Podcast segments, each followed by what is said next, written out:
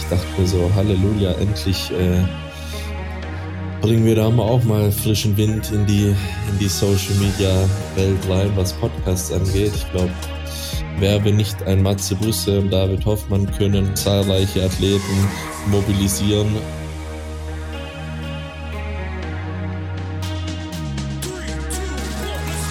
Auf ein Wave, der Podcast mit David Hoffmann und Matze Busse.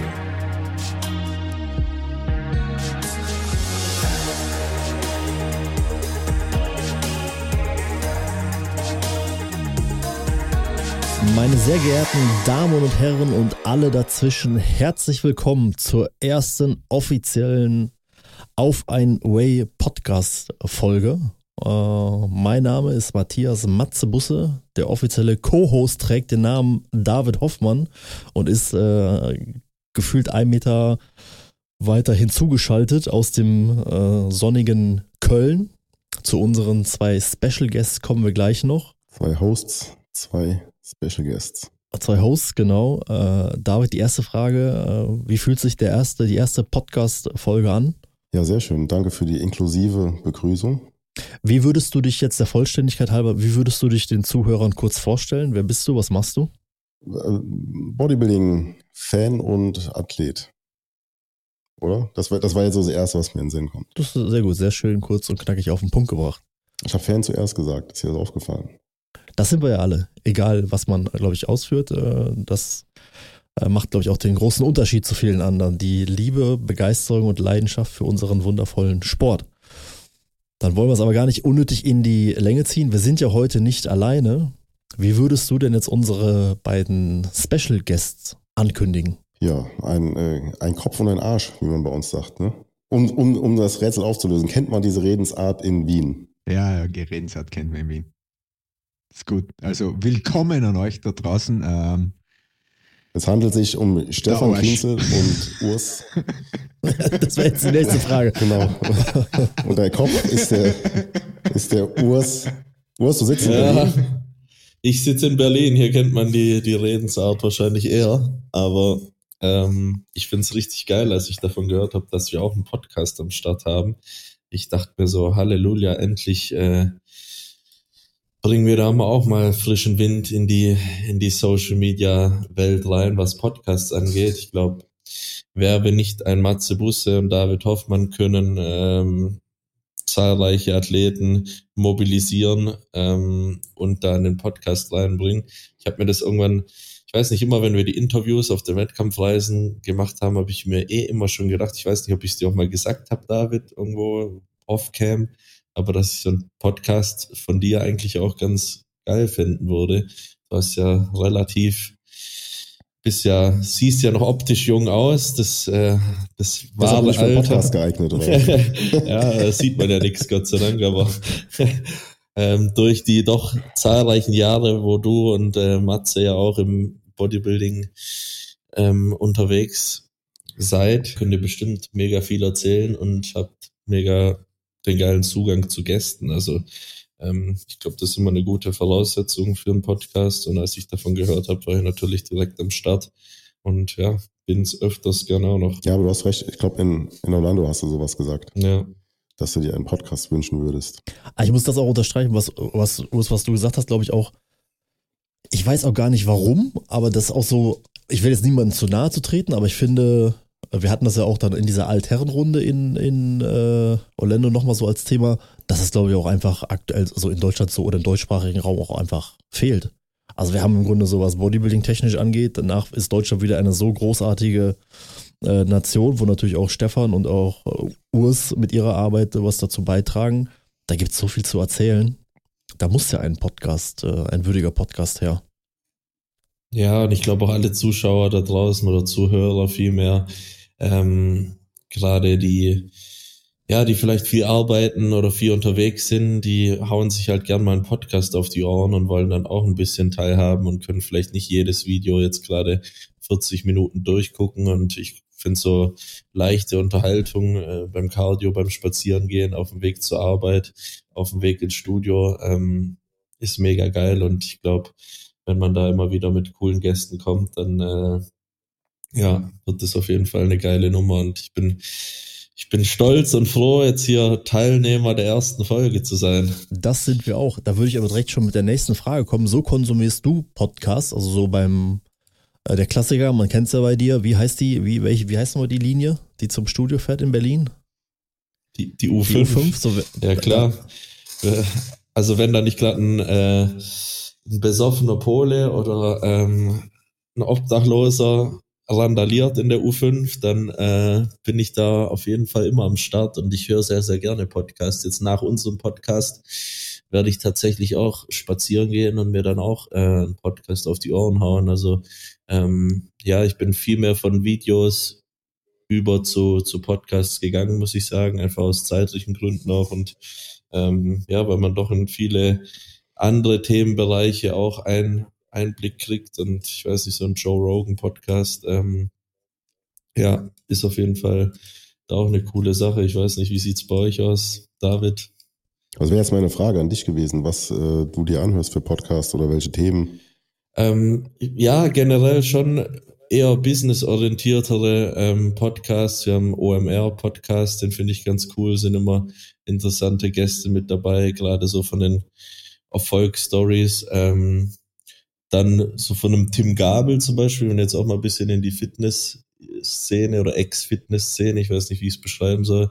Da war ich auch schon zu Gast, aber höre ich mir auch ab und zu mal ganz gern an. Der hat geile, geile Gäste zum Teil, ne? Also richtig, mal abgesehen von dir, richtig äh, hochkarätige Leute. Ja, das finde ich immer dann mega spannend, dass man, ähm, ich für meinen Teil, der mit Bodybuilding dann extrem viel zu tun hat, auch mal da so ein bisschen ausbrechen kann, in Anführungsstrichen, und ähm, mich da mit anderen Themen sozusagen berieseln lassen kann, ähm, dass ich nicht so ganz der Fachidiot bleib, der ich bin. Ähm, aber ja, natürlich dann auch wiederum in unserem Podcast hier ähm, auch Mehrwert bieten kann für die Leute, die eben sich gern mit, mit Bodybuilding befassen oder da halt ähm, wissen wollen, was so abgeht. Genau, aber ab und zu muss mal Joe sein und dann über Pilze und Pyramiden und UFOs reden. Verschwörungstheorien. Ja, ist ja auch manchmal, ist ja auch manchmal einfach cool, sich sowas anzuhören. Soll ja auch unterhaltend sein. Und da muss man eben entscheiden, will man jetzt irgendwas Seriöses hören, will man Unterhaltung hören oder ähm, was auch immer. Und das muss man auch abhängig von den Gästen machen. Also. Stefan, Stefan, bist du Podcast-Konsument oder die Frage wäre, gibt es die Geistens als Podcast? Ja, jeder, der mich kennt, weiß, ich mag, ich, ich, ich mag Trash-TV, das ist so meine Art und Weise des Entspannens. Aber tatsächlich, ich bin eigentlich ähm, weder YouTube noch Podcast-Konsument. Ähm, ich bin ein altes Kind des Fernsehens und wenn ich Zeit habe, ähm, und nicht arbeite, dann ist bei mir meistens so, dass ich zur Entspannung Fernsehen schaue und dann meistens, wenn Autos blöd im Kreis herumfahren, das ist das, was mich beruhigt. Aber ich bin eher ein, ein Podcast-Teilnehmer als Podcast-Konsument. Ich habe eigentlich auch noch keinen von mir selbst auch geguckt. Da könnten wir in einer der nächsten Folgen mit dir mal die neue Schumi-Doku. Ich habe den, hast du schon ja, gesehen? Von der Sportshow? Ja, was hast, hast du schon gesehen? Natürlich. Hast schon alle durch wahrscheinlich, ne? Ja, ja. ja. Klar. Ich habe nur die also an der Stelle würde mich jetzt interessieren, Urs, wer hat die Pyramiden gebaut? Pyramiden. Bist du da ein das Thema? Ist, äh, das ist eine spannende Frage. Das, äh, Oder machen wir da eine eigene Folge draus? Das wäre eigentlich fast schon ein Thema für eine eigene Folge, aber da müssen auch die Zuhörer äh, mit abstimmen. Auf jeden Fall. Aber du, also nochmal, wenn du jetzt, wenn du Joe Rogan hörst, dann ist aber wirklich die ganze Bandbreite für dich auch interessant. Ja, ja, wie gesagt, das, ich bin da nicht so ein ähm, fanatischer nur Joe Rogan-Hörer. Ich höre auch mal eine Folge irgendwie gemischtes Hack von Felix Lobrecht. Also wirklich komplett quer durch. Ich höre auch manchmal ähm, hier Bodybuilding-Sachen wie jetzt irgendeine Massenkonferenz oder so. Ähm, höre ich mir auch manchmal an. Also das ist ähm, wirklich querbeet, was, was es da so was es halt gerade so gibt und was ich mir ähm, in meinem Spotify, auf meiner Spotify-Lupe mir sozusagen vorgeschlagen wird. Hier Cutler-Cast, auch ähm, manchmal ganz cool mit Jay Cutler. Ähm, und das mache ich halt echt immer von, von den Gästen abhängig. Also wenn da jetzt irgendeine, ich will jetzt nicht abwertend klingen, aber wenn da halt eine, ein Bikini-Mädel in einem Podcast ist, zwei Stunden lang, es geht an meinem, es ist so ein Interessenskonflikt, den ich dann hab und äh, wenn es jetzt irgendein Mike Tyson bei Joe Rogan ist, der neun Gramm Pilze ähm, vor, davor sich reinlädt, dann äh, lockt mich das dann schon mehr, da auf jeden Fall in den Podcast reinzugehen und mir mal anzuhören, was, was so eine Legende völlig drauf dazu erzählen hat. Also Bikini dann lieber mit Bild, sozusagen. Ja, das, das sind dann die, die Videos. Jetzt haben wir ja für die erste Folge heute hier, ähm, im Idealfall ist ja heute auch der 31.12.2023 bei den Zuschauern und bei denen, die wirklich am ersten Tag äh, reinhören. Ich habe mir so aufgeschrieben, äh, über Thema Jahresrückblick und Ausblick mit äh, Urs und Stefan. Ich dachte, jetzt reden wir über das Böllerverbot in Deutschland. Böllerverbot, gib echt? Ja, passend, passend zum 31. Böllerverbot. Ich war gestern in, in, in Holland, in, äh, in Düven gibt's ein wunderschönes Gartencenter mit so einer Weihnachtswelt jetzt. Das erste, wenn du da reinkommst, da ist so ein Stand, da hängen oben an der Wand, da hängen Pakete, wo ich denke, also solche Böller und Teile habe ich noch nie im Leben äh, gesehen. Deswegen, ich wusste gar nicht, dass es ein Böller, Böllerverbot gibt. Ich habe nur Böllerverbot gelesen und dachte gleich an meinen russischen Nachbar, von, von wo ich herkomme, äh, bei meinem Elternhaus. Der hat ungelogen die letzten fünf Jahre, ich glaube, das, also vier Monate vor Neujahr schon angefangen, Böller zu kaufen. Und es ging halt von, sage ich mal, 11 Uhr 50 bis 4 Uhr in der Nacht sind da die Batterien. Also der hat wahrscheinlich 10.000 Euro da die Nacht verballert. Und wir hatten natürlich das geilste Feuerwerk direkt vor der Haustür. Ähm, war schon ein Stück meiner Kindheit. Also wer hat nicht damals die, die roten Böller gezückt und den Briefkästen reingeschmissen oder so. Ähm, ich weiß nicht. Wir haben immer kleine Soldaten gesprengt. Habt ihr das auch gemacht? Weißt du, diese grünen, die man da kaufen hat, können zum Die auf dieser, auf diesem, auf dieser Plastik, Platte standen da drauf. Und dann ja, da, auf diesem, die haben, ja, die haben, ja, genau, die haben in die Luft Ich bin geballert. 98er Baujahr, also das Da- da- dürfen da- die älteren da- Herrschaften ja. in der Runde nicht da gab's vergessen. diese Figuren nicht mehr. ja, da gab's die wahrscheinlich auch nicht Nur mehr. digi- digital und animiert dann wahrscheinlich. Ja, David, wie ist bei dir? Du Sprengt hast ja die? auch eine, eine Tochter, ist die, ähm, will die da auch was hochsprengen oder ist die ja gar nicht interessiert dran? Ah, die ist da ziemlich uninteressiert dran. Der hat ja ihr erstes Silvester, das weiß ich noch, da habe ich die aus dem Krankenhaus geholt. Da, äh, die ist am 29. geboren und am 31. damals habe ich die nach Hause geholt. Da hat die schon ihr erstes äh, Silvester erlebt, ja, sozusagen. Nee, die findet das schön, dem Fenster zu gucken, aber ähm, ansonsten hat die, glaube ich, ist sie schon recht vernünftig und hat da, glaube ich, zu viel Respekt vor so Böllerkram. Aber äh, Urs, jetzt, wie, wie verbringst du jetzt nach einem turbulenten, sensationellen Jahr, wie verbringst du jetzt oder äh, wie verbringt ihr den Silvesterabend und Neujahrsmorgen? New Year's Eve dieses Jahr tatsächlich in Paris mit meiner besseren Hälfte sozusagen. Also ich muss, ich muss wieder Pluspunkte sammeln, weil die Vorbereitung dann ab 1.1. wieder äh, Vollgas, Vollgas losgeht. Auch schon mit Vorblick aufs Jahr 2024 und die, die Arnold Classics, die sozusagen gleich ums Eck ist. Ähm, aber ja, da nehme ich mir dann noch ein paar Tage frei, kombiniert mit einer Trainingspause, haben dann ein schönes Hotel, Wellness-Hotel am Start und äh, lassen es uns da noch ein bisschen gut gehen und äh, ja, dann haben wir einen guten Jahresabschluss. Ja, Genießt ihr die Zeit einfach zu zweit oder geht ihr, geht ihr richtig feiern an dem Abend? Naja, wir gehen hier am 29. gehen wir feiern äh, und dann fliegen wir direkt rüber nach, nach Paris und äh, ja, dann machen wir wahrscheinlich ganz entspannt. Wie gesagt, das, das Wellness-Hotel ähm, ist ziemlich geil und ich glaube, meinem Körper da nochmal Ruhe zu geben, nochmal richtig zu erholen, den Kopf bisschen auszumachen, ähm, das tut dann gut und dann halt Vollgas ins nächste Jahr reinstarten. Gibt's bei dir Sekt? Ich trinke einen Sekt vielleicht. Hihi. Kennt ihr das? ja, ich weiß nicht. Seitdem äh, Herr Kienzel meine Herzensdame zum Alkohol verführt hat und immer ein, ein, ein Trinkbuddy, beziehungsweise ein, was habt ihr jetzt in, in Wien? Ein Espresso Martini, hat sie davon Espresso, geschwärmt. Espresso Martini ist das neue Must-Have für Alicia. Ja, für irgendwie 22 Euro habe ich gehört. Möglich? Wollte ich dir, wollte ich dir schon schreiben. Junge, hol mal eher die, die, den Sex on the Beach raus oder so, da braucht sie nur einen und dann, dann ist sie bedient. Aber nee, ähm, ja, stoßen an. Je nachdem, machen das ganz entspannt. Für mich ist wichtig, da einfach mal irgendwas nicht unbedingt 100% durchgeplant zu machen, sondern den, ja, den Abend zu nehmen, wie er kommt und äh, nicht alles immer durchgeplant zu haben, weil das wurde das schon das ganze Jahr. Mal fünfe gerade sein lassen. Ja, das ist die Redensart, ja. Oben im Norden. Wie verbringt der Coach den Silvesterabend mit der Family? Ähm, ich bin ja so ein richtiger Muffel, so mag gar nichts und Menschen und so ist jetzt nicht so wirklich geil meins. Und das sind bei uns immer ein bisschen so Spannungen, wo man dann sagt, ah, machen wir was, fahren wir wohin. Ich will am liebsten die Autos in die Garage stellen und dann mich daheim verkrümmeln und Fernsehen schauen und irgendwann dann einmal einschlafen. Das wäre so mein Idealbild von Silvester. Kollidiert dann meistens, irgendwer will dann meistens was machen, aber vielleicht, äh, ich bin ja sehr, sehr anglophil und ich liebe ja London über alles. Äh, möglicherweise fliegen wir kurzfristig nach London und gehen essen und dann schlafen. Kollidiert aber mit Frau und Tochter. Oder deren Vorstellungen. David, du kannst das jetzt noch vervollständigen mit eurer Silvestertätigkeit. Mm, Da ist nichts nichts geplant. Aber ich halte es so ähnlich wie Stefan.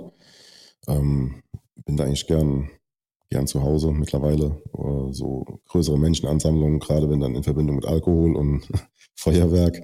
Äh, ist jetzt nichts, was mich besonders reizt. So. Ja, vor allem, ich habe echt immer Angst, dass irgendwer irgendwas in die Luft sprengt. Deswegen immer alles in Sicherheit bringen.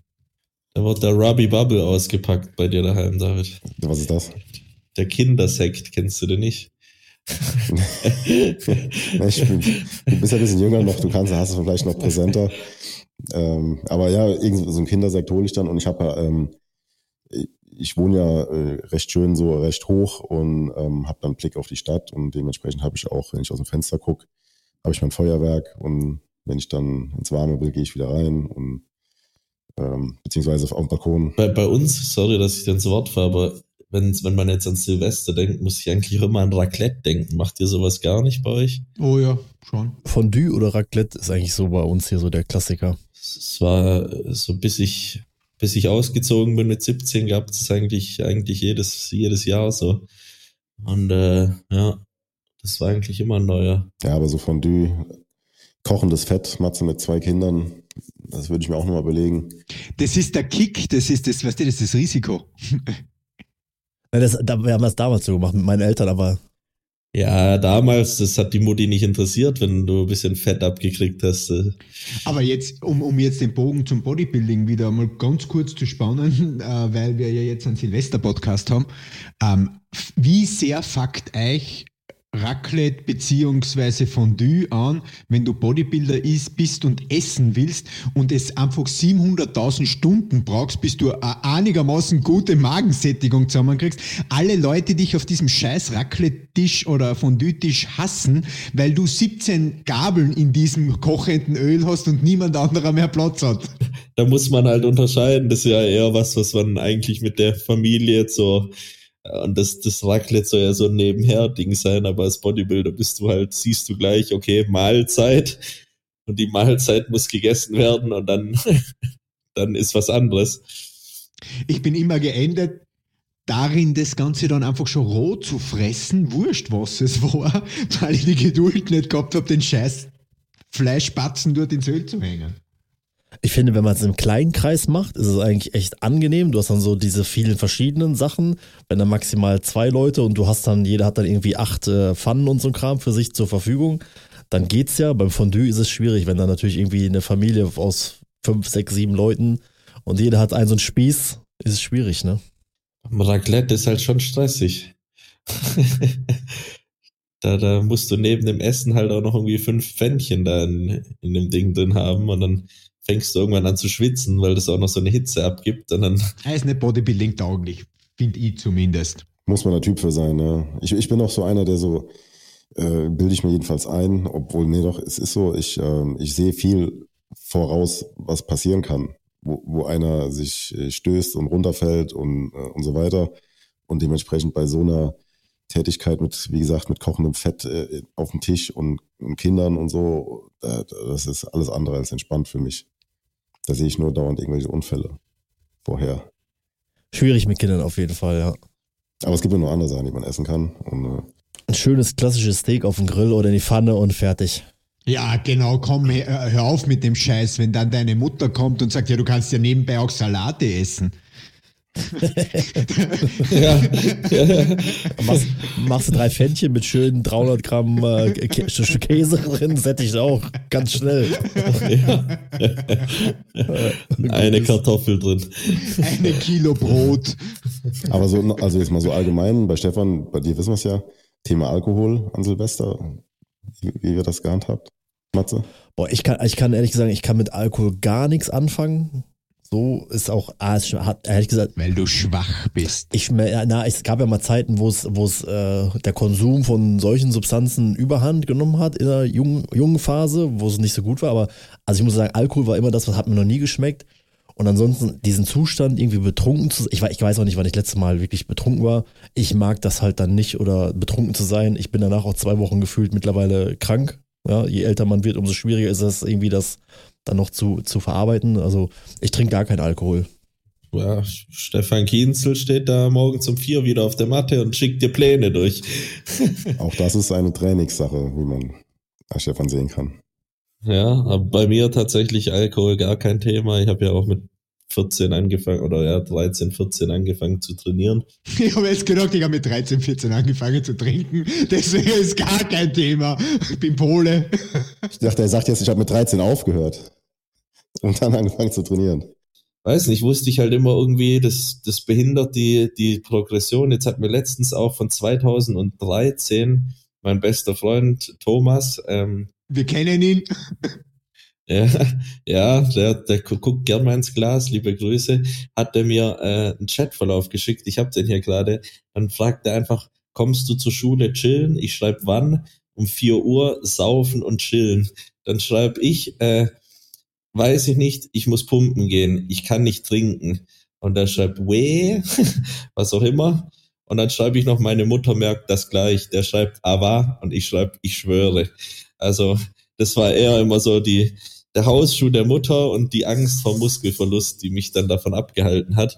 Ähm, bis jetzt auf vor dem Wettkampf die paar Shots Wodka, die mich dann aber auch äh, gut in Stimmung bringen, ähm, bin ich eigentlich kein, kein Fan von, von Alkohol, muss ich sagen. Denkst du, du hast was verpasst? Nee, nee, nee. Ich war ja dann auch immer äh, schon noch mit dabei. Also feiern gehe ich ja trotzdem und äh, habe ja auch nie gesagt, ja, okay, wegen dem Sport bleibe ich jetzt zu Hause sitzen. Ähm, ich habe äh, natürlich damals auch dann mal getrunken, bevor es dann ernst wurde, so richtig ernst mit Bodybuilding. Ähm, und kenne dann ja den Vergleich und dachte mir dann einfach, ja gut, ist es mir jetzt nicht unbedingt wert. Ich äh, bin ja ziemlich extrovertiert, also Frauen ansprechen, nüchtern war für mich auch nie ein Problem. Ähm, eher im Gegenteil.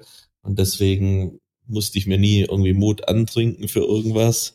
Dachte mir dann, ja gut, wenn du zu dicht bist, dann bist du eh so der, der Affe der Gesellschaft. Und ähm, ja, dann habe ich recht schnell eins und eins zusammengezählt und dachte mir dann halt auch, wenn du feiern gehst und äh, fünf Drinks trinkst, da bist du gleich mal bei damals noch 50 Euro, heute wahrscheinlich bei 150. Ähm, und die, die hätte ich auch in ESN-Supplements investieren können. Also ich habe damals auf jeden Fall auch schon geguckt, dass ich äh, das Geld, was ich irgendwie verdient habe, dann auch in, ins Bodybuilding investiert habe und nicht halt für, für den Ausgang am Wochenende. Kann man, glaube ich, heute auch relativ einfach und schnell sagen, alles richtig gemacht an deiner Stelle und Position. Ja, ist einfach, eigentlich finde vernünftiger Menschenverstand so. Es ist, ich musste, ich hatte auch, ich habe auch immer das gemacht im Leben, was, was mir Spaß gemacht hat. Dementsprechend bräuchte ich jetzt nicht von der Arbeitswoche einen Ausgleich. Das ist ja oft auch so der Trieb, dieses, ich knall mich dann voll weg und vergesse mal die Woche und starte dann montags wieder rein in meinen beschissenen Alltag, sondern ich dachte mir halt immer, hey, alles, was ich mache, ist geil. Ich brauche mich jetzt nicht da wegzuknallen, um halt wieder leistungsfähig zu sein, sondern ähm, ja, habe das immer rational betrachtet, was habe ich für einen Mehrwert davon. Also generell immer, ähm, keine Ahnung, bei jeder, bei jeder Droge sollte man sich überlegen, okay, ähm, Risk und Reward, was, was bringt mir das Ganze? Und äh, ja, wie kann ich davon profitieren oder ähm, ja, wie, wie schädigt mich das Ganze? Und bei Alkohol habe ich da halt äh, überhaupt keinen Sinn gesehen. Aber ich glaube, auch in dem Al oh, man muss sagen, eigentlich egal, ob man jetzt jung oder alt ist, ähm, auch zu sagen, wenn man jetzt ein gewisses Ziel hat, was du ja auch in jungen Jahren dann schon hattest, okay, das Ziel habe ich, da muss einem ja auch klar sein, also in der Regel jetzt irgendwie zu denken, ich komme auf die Mr. Olympia Bühne, ich mache so ein bisschen Bodybuilding und gehe dann auch irgendwie, keine Ahnung, von Freitag bis Sonntag gehe ich äh, feiern, schläg mir die Nächte um den Kopf und esse dann irgendwie morgens bei McDonalds. Das funktioniert halt nicht so, wenn ich irgendwie ein wildes Partyleben führen möchte und sportlich erfolgreich. Das kannst ja egal in welchem Alter, das wird halt nicht äh, aufgehen und funktionieren, ne? Außer, Nathan die Escher. außer du heißt Chris Cormier oder Nathan die Escher. also von Chris Cormier, hab, der hat mir Stories erzählt, ey, das äh, Sind schon wild. eben. Wobei sich da natürlich dann die Frage stellt, wie gut wäre der gewesen, wenn er es so gemacht hätte wie in Dorian Yates, ne? Ja, komplett. Gut, Dorian Yates hat ja dann dafür nach der Karriere mal richtig Gas gegeben, zwei, drei Jahre, hat er mir auch erzählt, ähm, um natürlich die, die neun Jahre als Mönch irgendwie dann wieder aufzuholen, weil da sollte man, finde ich, auch immer ein gutes Mittelmaß finden, so, wenn man das gerne macht, ähm, sollte man sich da vielleicht ein, zwei Termine im Jahr raussuchen und dann ähm, sich dann auch gönnen. Und wenn man das halt, wie gesagt, ist immer abhängig davon, was für ein Typ man ist, weil wenn du dann zehn Jahre gar nichts machst und aber die ganze Zeit denkst, ah, ich würde schon gern und hey, verpasse ich da irgendwas, ähm, ist auch ein schwieriger Ansatz, glaube ich, aber Aber war das bei, bei Dorian, du hast ja persönlich mit jemand drüber geredet, hm, ähm, war das so, dass er da was nachholen wollte oder war das eher, er hat ja auch mal darüber geredet, dass er praktisch depressiv war, nachdem er kein Ziel mehr hatte und aus dem Sport ja gezwungenermaßen raus war, ähm, dass das eher damit zusammenhing, dass er da gefeiert hat so hart. Es war so eine Mischung aus beiden, hat er gesagt, weil natürlich dachte er sich erstmal, okay, jetzt habe ich nichts mehr sozusagen, weil der Sport war alles und äh, keine Ahnung, was ich jetzt zu tun habe. Ähm, und natürlich auch dieses, dieses, hey, ähm, ich lerne wieder dieses Leben kennen. Ich äh, weiß jetzt, was, was ein normales Leben ist. Es, es fällt ja auch vielen extrem schwierig, hört man immer, die eine Karriere beenden und dann wieder ein Comeback machen. Ähm, fällt es extrem schwierig, den da wieder reinzufinden, weil, weil die einfach sozusagen dieses normale Leben dann gelebt haben und nicht mehr in diesem Bodybuilding-Film dann so drin sind. Und das ist dann, ja, glaube ich, schon immer relativ schwierig, da, da wieder Fuß zu fassen. Und der hat dann ja auf jeden Fall richtig Gas gegeben und ist dann auch erst zur Vernunft gekommen, ähm, als er gemerkt hat, hey, okay, man, man kann auch anders das Leben leben. Aber ich glaube, wenn man jetzt, ich meine, in der Situation sicherlich ist es schwierig, wenn man jetzt Dorian ist und es ist halt vorbei und das ändert sich, okay, wo, was mache ich jetzt? Wo geht's jetzt im Grunde hin? Aber ich glaube, jetzt rückblickend, wenn man guckt, also wer ist Dorian Yates, wofür steht er und wie wird er, also das kann ich mich dran erinnern, auch vor 15 Jahren oder so, Dorian war ja immer so ein, der steht über allem oder ist halt jemand, obwohl er nicht mehr aktiv ist, ist das eine schwer beeindruckende Karriere, dann vielleicht auch diese wilde Phase, wo er was nachgeholt hat oder gefeiert hat. Und auch wenn man sie sich jetzt heute anguckt, ich bin ja auch mal, bin felsenfest davon überzeugt, dass Dorian auf jeden Fall seine Mitte sehr entspannt gefunden hat und er, glaube ich, auch, äh, Ich find's mega.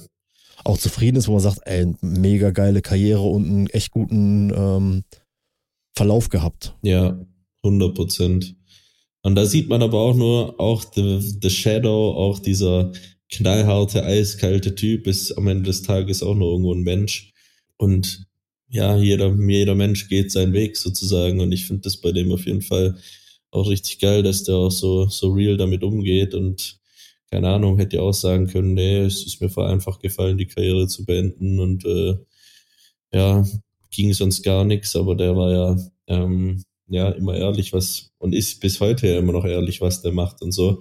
Ähm, klar kann man jetzt für gut oder schlecht heißen, dass er jetzt irgendwie Ayahuasca-Zeremonien macht, ähm, aber ich meine, er hat seine seine Mitte gefunden, kommt mir mega ausgeglichen vor, ist trotzdem noch interessiert am Sport, aber jetzt auch nicht fanatisch und rennt dem Ganzen dann hinterher, ähm, bis er halt ins Glas beißt, sondern ja, hat, finde ich, eine Top-Karriere hingelegt. Schließt sich der Kreis zu Joe Rogan.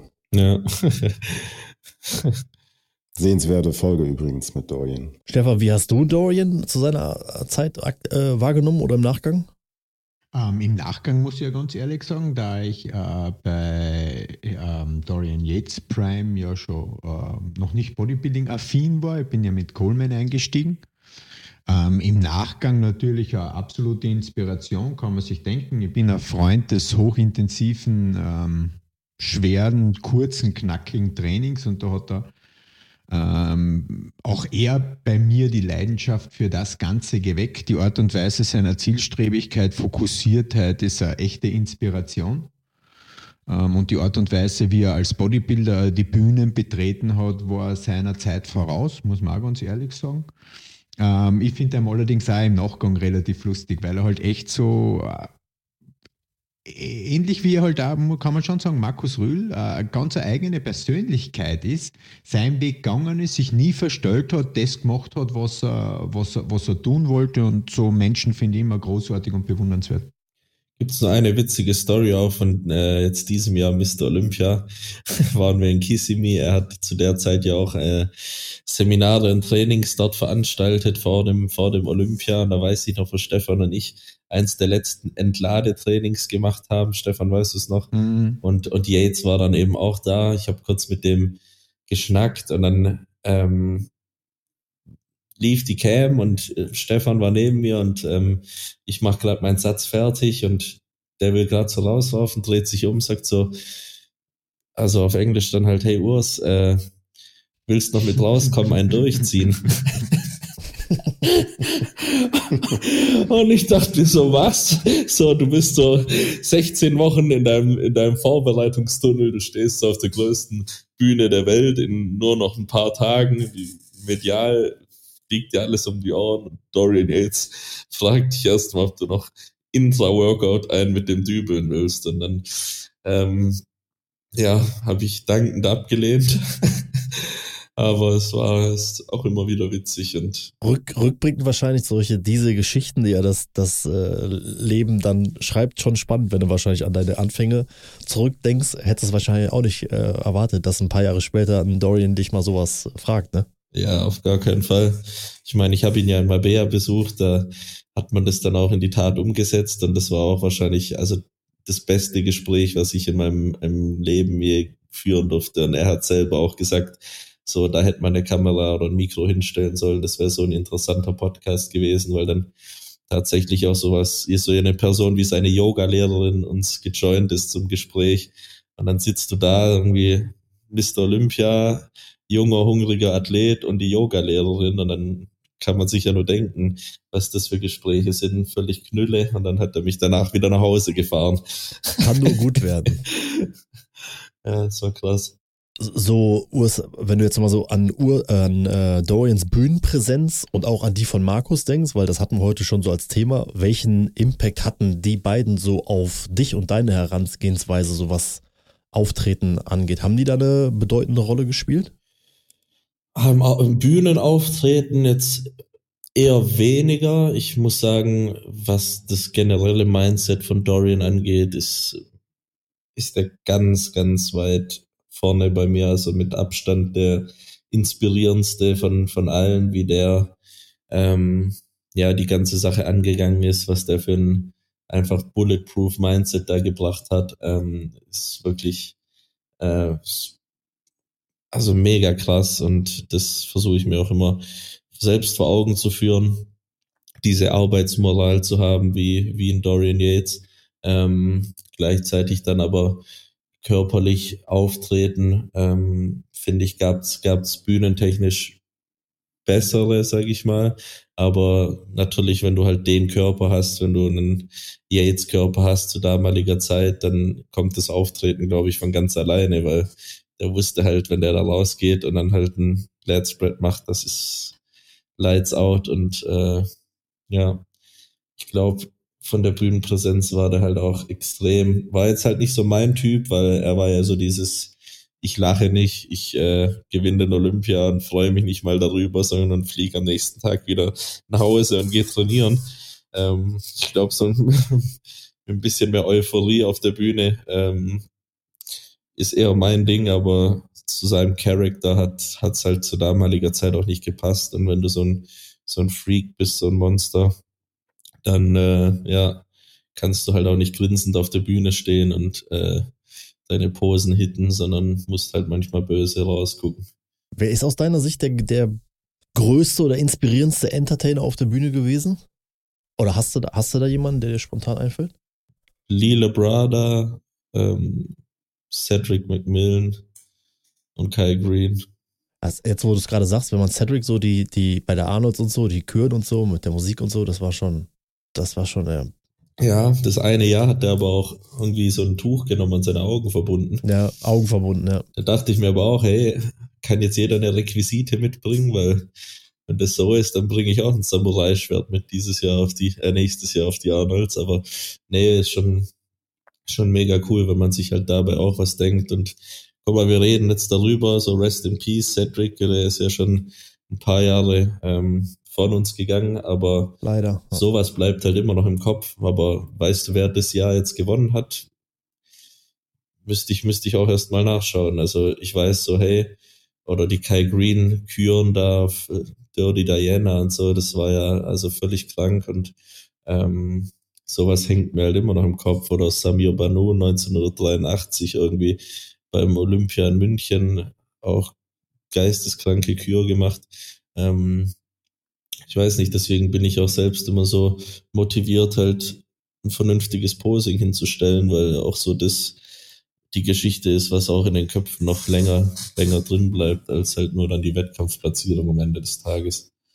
Das stimmt auf jeden Fall. Ich meine, Kai Green, wenn man, wie du es schon sagst, äh, das war ja, also das, ich glaube, wenn ich mich nicht irre, das erste Mal, wo das mit äh, Dirty Diana, glaube ich, gemacht hat, war dann mhm. die Keystone Pro Classic, wo Kai, glaube ich, dann so auf die Bühne gesteppt ist.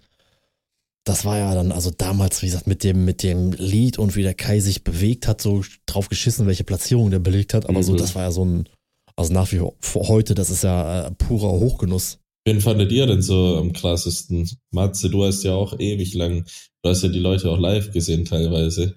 Also ich muss ehrlich sagen, jetzt so in der Vorbereitung, so auf den äh, Podcast, ich habe dann auch so, ich habe ja auch ähm, einen ganz alten YouTube-Kanal, den habe ich, also, weil wir vorhin beim Thema Markus Rühl waren oder in, einem, in der anderen Folge, ähm, ich habe so meinen YouTube-Kanal am 29.12.2006 angelegt oder dabei getreten und da habe ich dann so früher so alte Sachen hochgeladen. Und ich muss sagen, was echt, das war 2009, die Arnold Classic damals äh, mit Kai und so oder die, das Battle mit Phil. Also ich muss schon sagen, das war schon, weil du hast halt zwei so starke Typen halt dann gehabt, aus wirklich aus dieser aktiven Zeit, wo man das mitverfolgt hat. Das war schon extrem spannend. Oder wo Dennis halt dann auch die Arnold Classic Europe und äh, Arnold Classic gewonnen hat das waren auch schon so Dinger, wenn man halt natürlich so du einen Bezug zu der Person halt dann hat, das ist schon geil. Oder was ich auch sagen muss, ist halt so, was ja gleich auch noch Thema ist, wenn man jetzt sagt, okay, so dieser Rückblick 2023, bei allem Erfolg und so, den ja auch du und Stefan so als Coaches und Athlet halt dann haben, ich muss sagen, so diese, diese, diese Momente oder an, wenn man Teil an diesen Geschichten haben kann, das ist immer was Besonderes und wirklich äh, geil und ganz, wie gesagt, wenn das natürlich im Grunde aufgeht und sportlich alles so läuft, das so mitzuverfolgen und dabei zu sein, das ist immer was ganz, ganz äh, Besonderes und Wertvolles, muss ich sagen. Weil der Urs vorher gefragt hat, so Bühne, oder weil das Thema ja grundsätzlich die Bühnenpräsentation war, da muss ich mich jetzt als Vollprolet outen, also als wirklich als Dumpfbauer. Ich finde zwar so Sachen, ja, richtig, ohne Scheiß. Ich finde zwar, ich finde zwar so schöne Küren und so, das ist geil, aber vom Sessel auf reißen tut's mir, wenn Energie fließt.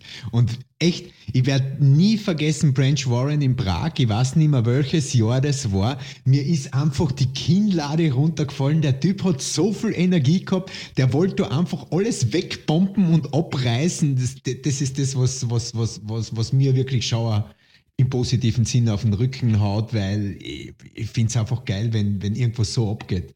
Volle Hütte. Aber dazu muss man ja auch sagen, du, du hörst keine Musik, sondern Störgeräusche. ja, mag vielleicht, mag vielleicht damit zusammenhängen, aber ich finde dieses Bums drauf, Knack halt echt geil.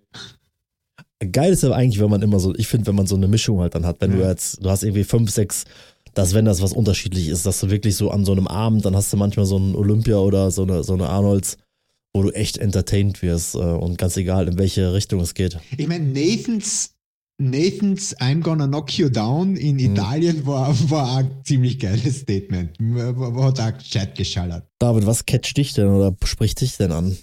Ja, das ist ja auch wieder so ein, so ein Thema. Wenn man länger drüber nachdenkt, wird mir da noch 200 Sachen einfallen. Also ich habe es ja schon mal gesagt, in Orlando, dieses Jahr war das äh, Samson, war für mich der absolute Knaller beim Olympia. Ähm, in, in Prag leider hat er mich nicht mehr so umgehauen, hat ein anderes Lied genommen und anders gepostet.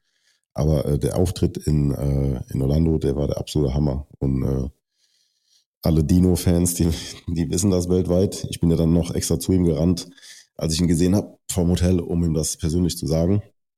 Ähm, war auch in unserem Video Bestandteil. Ähm, also dieses Jahr, das waren äh, Urs und, und Samson, wo am meisten rüberkam so auf der Bühne. Und insgesamt so, das ist jetzt so wie, wie wenn man nach dem besten Lied oder nach dem besten Film fragt, da muss man ein bisschen länger drüber nachdenken, fallen einem viele Sachen ein. Bühnenpräsenz, also wer Bock hat, der kann sich mal Tom Platz angucken. 1984 oder 1986. Ähm, das, äh, man muss ja auch sagen, es ist ja früher schwerer gewesen. Also wir wissen ja kaum, wie Arnold auf der Bühne gewirkt hat. Da gibt's ja nun mal keine, außer Pumping Iron gibt's ja keine Videos von. Damals gab's noch keine äh, Posingkühe mit Musik, wo man sich entsprechend präsentieren konnte. Das fing dann so in den 80ern an. Aber ähm, ja, guckt euch mal da an. Äh, wie gesagt, Tom Platz 86, ähm, wie, wie die Halle da ausgerastet ist. Also das war von der Stimmung und, und er hat ja nur kleinste, der hat ja jetzt kein Saldo gemacht oder sowas, ne? Er hat ja nur irgendwelche Andeutungen gemacht und oder nur da gestanden und ge- gelächelt und da sind die schon ausgeflippt, die Leute. Und äh, das muss man auch erstmal hinkriegen. Ansonsten gibt's ja ganz viele ähm, Beispiele. Ähm, bin ich jetzt aber auf Anhieb überfragt. Münzer fällt mir noch ein, 93 zum Beispiel, das Posing. Ähm, das, da, wo noch eine richtige Geschichte erzählt wurde und wo auch noch so dann äh, ähm, irgendwelche Teile reingemixt wurden und wo er dann seine Beine betont hat und so und ähm, wo man halt einfach gesehen hat, der hat sich was dabei gedacht, der hat das 2000 Mal geübt, der hat alles gesessen so. Ja, das sind jetzt so auf, aus der Hüfte die Sachen, die mir einfallen. Dann haben wir das Thema Posing und Präsentation auch. Ähm, jetzt, wo sich das Jahr 2023 dem Ende neigt, Urs und Stefan, ihr blickt jetzt beide auf ein sehr intensives, spannendes, erfolgreiches Jahr zurück. Wie, Urs, fangen wir vielleicht mit dir an. Wie schaust du jetzt auf dieses Jahr zurück? Wie lief 2023? Was ist dir im Kopf geblieben? Bist du schon, oder ist gar keine Zeit dafür da, weil du schon bei 24 bist, aber wie gehst du aus diesem Jahr raus? Alter, ich habe das Jahr 2021, 22 noch nicht, noch nicht mal verdaut. Ähm, also geschweige denn 2023 ist es schon. Ja, man muss ja sehen, ich mache ja immer früher Herbstsaison. Es zieht sich jetzt schon zwei Jahre so durch und äh, ich habe ja auch nicht viel Zeit zum Durchschnaufen, so deswegen bin ich bin ich ja jetzt direkt ja ab Januar schon wieder ähm, in der Frühjahrssaison und so wirklich viel Zeit zum Reflektieren hat man jetzt nicht. Ich, ich hake das dann eher so ab. Ich bin auch einer, ich schaue dann immer gleich schon wieder nach vorne. Jetzt war ich übers Wochenende bei Stefan. Äh, wir hatten eine äh, super Zeit. Wir haben viel erarbeitet, ähm, was, was ich jetzt auch äh, ja in die Tat umsetzen will und bin dann auch immer direkt äh, wissensdurstig und äh, saugt es auf, was er mir sagt, um halt nochmal äh, mich zu verbessern und alles rauszuholen, ähm, Saison für Saison, ähm, nochmal mehr Verbesserung zu bringen. Ähm, deswegen viel drüber nachdenken tue ich nicht. Es ist natürlich dann ähm, schon immer krass. Jetzt auch äh, sieht man dann so die Medaillen zu Hause und denkt sich, wow, heftig. Ähm, jetzt hängen da schon, jetzt hängen da schon drei davon. Und äh, ja, denke mir aber, so muss es, so muss es oder so soll es auch weitergehen und ähm, denkt da dann gar nicht so viel drüber nach. Ich glaube, Stefan ist da analytischer und äh, gerade auch was, er kann ja auch dann mehr bestimmen, was den, was den Körper angeht. Ich bin der Arbeiter, der das ausführt und äh, ja, gucke einfach danach, dass ich, dass ich das alles bestmöglich äh, geregelt krieg und ähm, das Feuer nicht verlieren. Das, das ist auf jeden Fall so die Quintessenz aus 2023. Da ist, da ist das Feuer nochmal extrem gekommen, jetzt gerade auch nach dem Olympia. Ähm, ich bin immer so einer, es war auch 2016 damals so in meiner ersten Saison, wo ich, also wo ich voll auf die Fresse gefallen bin auf Neue Deutsch. Ähm, und da halt irgendwie so knapp ins Finale gekommen bin und dann da irgendwie im sechsten platziert wurde bei einer Deutschen und dann halt 2018 zurückgekommen bin und dann da halt einen Durchmarsch ähm, bei der Deutschen, bei der Österreichischen gemacht habe. Und so, jetzt zwar nicht in dem Ausmaß, aber so ähnlich ähm, geht mir auch da nach dem 223er Jahr. Ich, ich weiß halt, ich kann mehr und ich will auch mehr. Und äh, das hat mir jetzt eher nochmal, also danke auch an, an Dino, ähm, hat auf jeden Fall noch paar Stücke Holz bei mir ins Feuer geworfen. Und äh, ja, die sollen sich bloß nicht drauf ausruhen, weil ich bin äh, heißer gelaufen denn je und äh, freue mich eher extrem aufs, aufs 24er Jahr. Auch, dass das Arnolds Lineup so geil ist, so deep ist, ähm, spornt mich an. Ich habe es auch mit Stefan schon geredet, weil während da jetzt irgendwelche Flachzangen auf der Bühne, da hättest du halt echt weniger Drive in der Vorbereitung, weniger Motivation, dich da auf die Bühne zu stellen. Und jetzt, wenn du echt, echt harte Gegner hast, so äh, ein Brian, der mir auf den Fersen ist, ein Ramon, wo ich den Abstand oder sogar den, den Sieg eher ähm, in Betracht ziehe, das natürlich zu erreichen, das ist äh, natürlich dann schon eine geile Ausgangslage so. Gibt es so bestimmte Sachen, die du, wo du sagst, das hast du, oder das große, größte Learning in 2023? Ja, das, äh, das haben wir auch in dem Video schon gesagt, ähm, dass die Psyche ein ganz, ganz wichtiges Tool ist im Bodybuilding und ähm, ja, wenn die im Griff ist, ist alles leichter fällt oder also die Vorbereitung für ein Olympia war jetzt die einfachste, sag ich mal. Natürlich, man, man, man gewöhnt sich auch an dieses Leiden, aber war die einfachste für uns jetzt auch. Ähm, und wenn ich mich zurückerinnere an die erste Vorbereitung mit Stefan, die war um einiges härter. Natürlich spielt es auch damit zusammen, dass wir schon lang zusammenarbeiten und äh, ich glaube, das Jahr für Jahr einfach immer noch besser wird, weil er immer noch genauer steuern kann und ich halt dann noch präziser sozusagen in die Wettkampfform komme. Genau, aber das war auf jeden Fall ein großes Learning, dass wenn, wenn ich meine Birne im Griff habe, alles andere auch besser funktioniert. Also auch Sachen neben dem Bodybuilding wie die Beziehung, das Business, also die drei Bs, Bodybuilding, Beziehung, Business, da auf jeden Fall viel, viel besser laufen, als wenn man ja da jetzt am Rad dreht und sich äh, Gedanken über A bis Z macht. Nur der Vollständigkeit halber für die Leute, die das Video nicht gesehen haben, wie hast du dich mit dem Thema Psyche auseinandergesetzt oder was hat zu dieser Verbesserung geführt? Ja, es haben viele Sachen dazu, dazu geführt. Zum einen auch wieder Stefan, der mir da richtige Gedanken, es ist, wenn dir jemand so, jemand, den du respektierst, dir bestimmte Gedanken, Anklänge, sag ich mal, gibt, fängst du halt selbst drüber an. Also der pflanzt wie so ein, so ein Samen und den äh, lässt man dann halt wachsen und dann denkst du drüber nach. Zudem auch die, ja, der Umgang mit, mit, mit Alicia und äh, unsere Beziehung, wie, wie die sich entwickelt hat, dann natürlich mit einspielt auch, kannst du nicht von einem Mädel, was nichts mit dem Sport äh, zu tun hat, irgendwie erwarten in der ersten Vorbereitung, dass die direkt schnallt, was du machst und äh, ist dann wie bei meiner, wie bei meiner Mutti früher, wenn du halt Hunger hast und sagst, ich habe Hunger, dann kocht die dir halt was und sagt, ja, dann ess, komm, kannst ja, wenn du dann sagst, ja, nee, nee, geht nicht, dann verstehen die das zum Beispiel oft halt nicht und ähm, solche Dinge. Darf ich da mal, darf ich da mal dazwischen krätschen? Ja, klar. In, in diskret, ähm, ihr seid ja beide jung und wie du sagst, dann machst du sowas mit. Ich habe das ja schon öfter selber gemacht und auch bei anderen erlebt, wie, wie schwer das ist für, für einen Partner, ähm, was glaubst du, warum seid ihr noch zusammen? Das ist ja eine, eine Hürde oder eine Zeit, wo, wo, viele, also gerade in jungen Jahren, Beziehungen dann auch dran zerbrechen.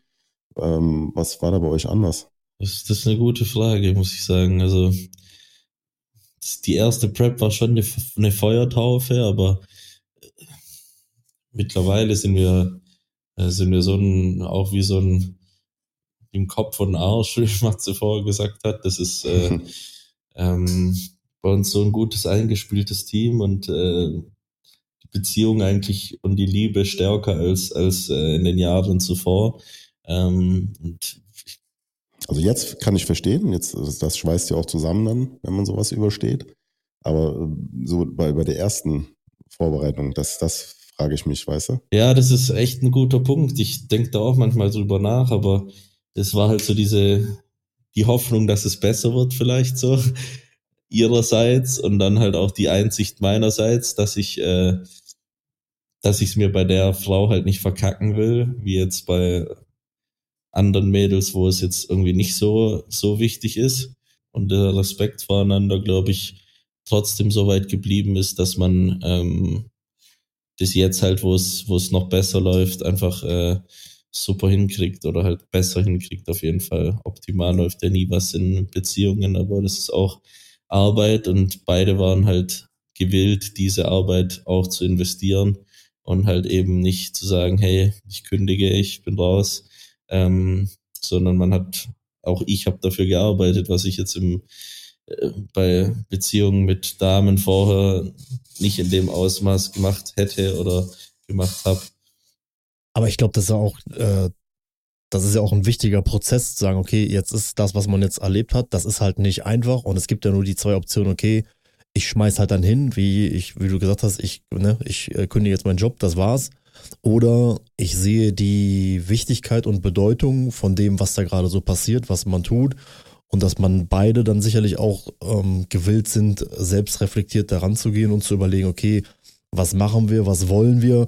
Oder dass du ja dann auch, auch so wie jetzt, dass das, dass du dich ja auch dann mit dir, mit deinem Kopf auseinandergesetzt hast. Das war ja auch ein Prozess, das ist ja jetzt auch nicht von heute auf morgen gekommen.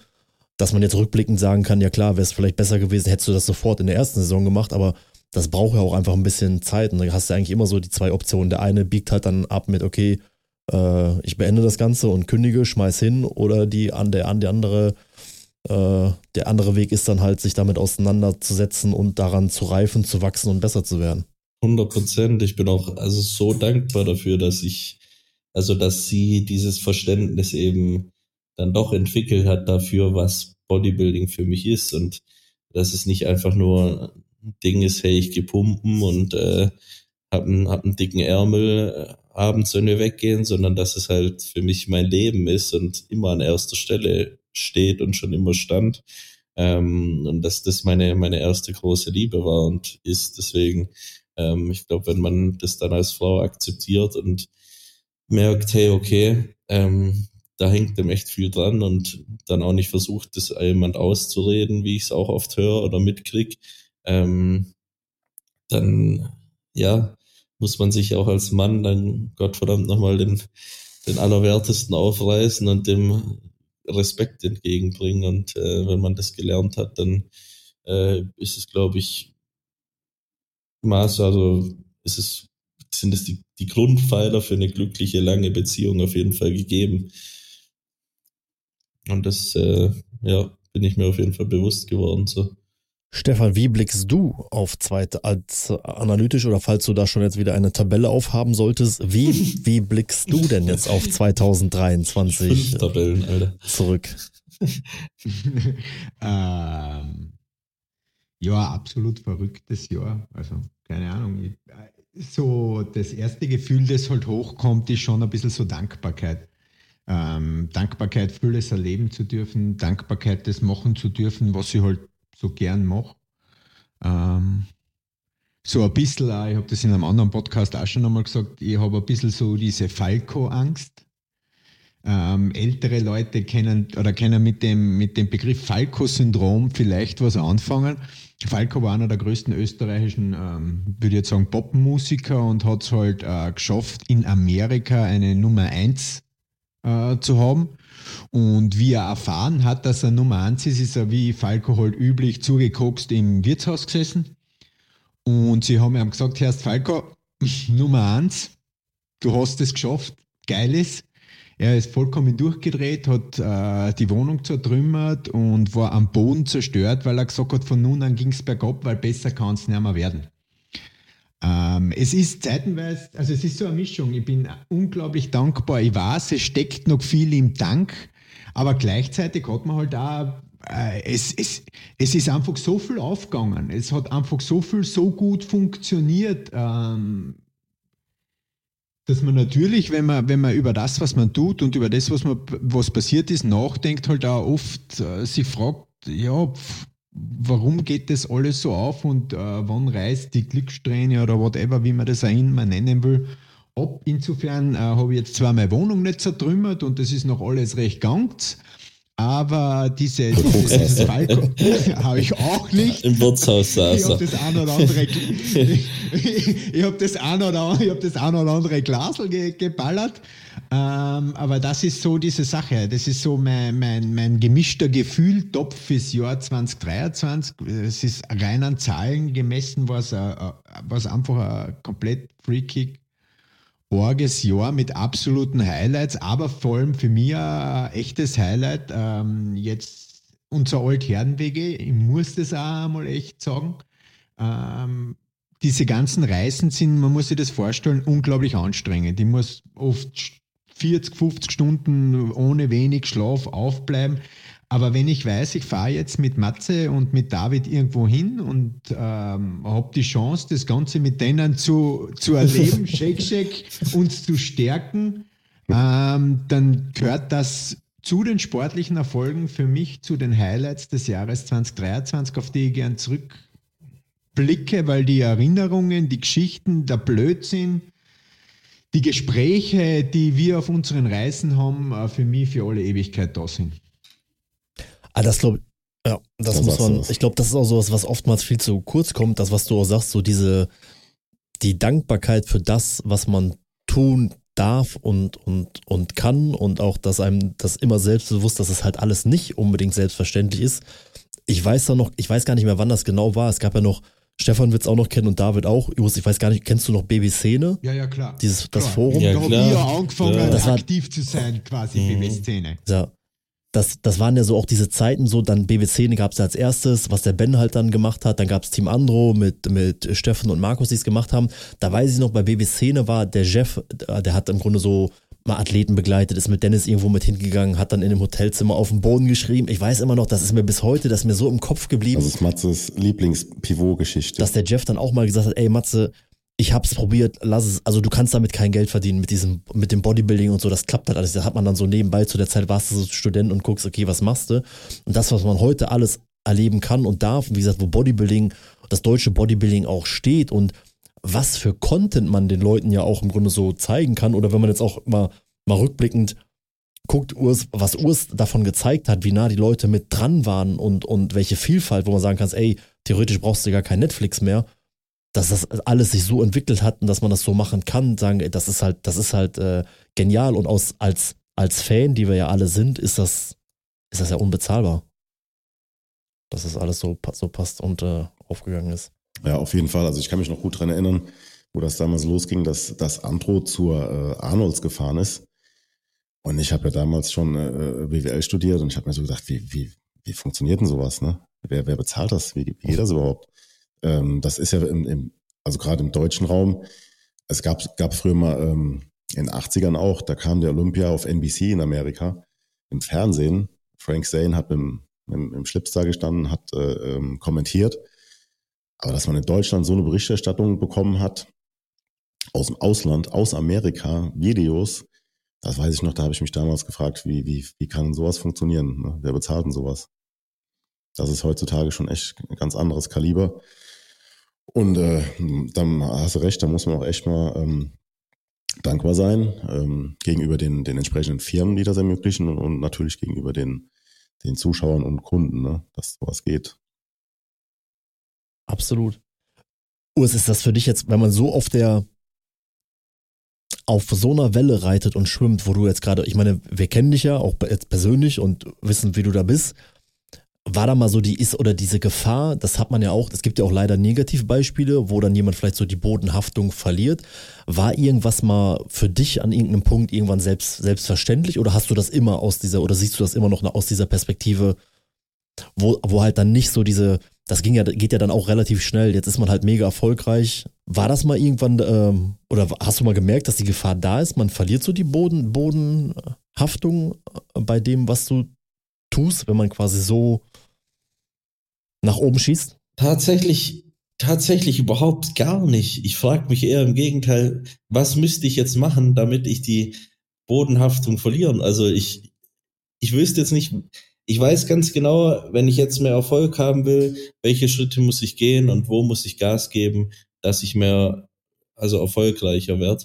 Das weiß ich direkt so. Ähm, das kommt mir immer in den Kopf geschossen, aber ich wüsste jetzt nie, welchen Schritt muss ich jetzt machen, um jetzt irgendwie komplett abzuheben. Weißt du, was ich meine? Müsste ich jetzt mich zuknallen mit materialistischen Sachen und das dann äh, auf Insta so mäßig kommen in die Gruppe. Äh, ich, ich wüsste nicht, wie ich das, wie ich das anfangen soll. Oder müsste ich auf die Leute, auf die Community scheißen so und äh, mit, wenn ich draußen jemand treffe, mit dem kein Bild mehr machen und sagen, Junge, zieh ab hier. Also ich wüsste, ich wüsste jetzt gar nicht, wo ich, wo ich da anfangen soll, um irgendwie, irgendwie, irgendwie abzuheben. Also ich, ich lebe, also mein Leben, seit, seit ich den Sport angefangen habe, in genau dem Stil, wie ich wie ich es mag. Und äh, das ist, glaube ich, ein, ein ganz, ganz normaler Lebensstil, wie wir alle einführen. Und ich bin gar nicht interessiert daran, jetzt irgendwie da abzuheben und mich medial, medial jetzt irgendwie,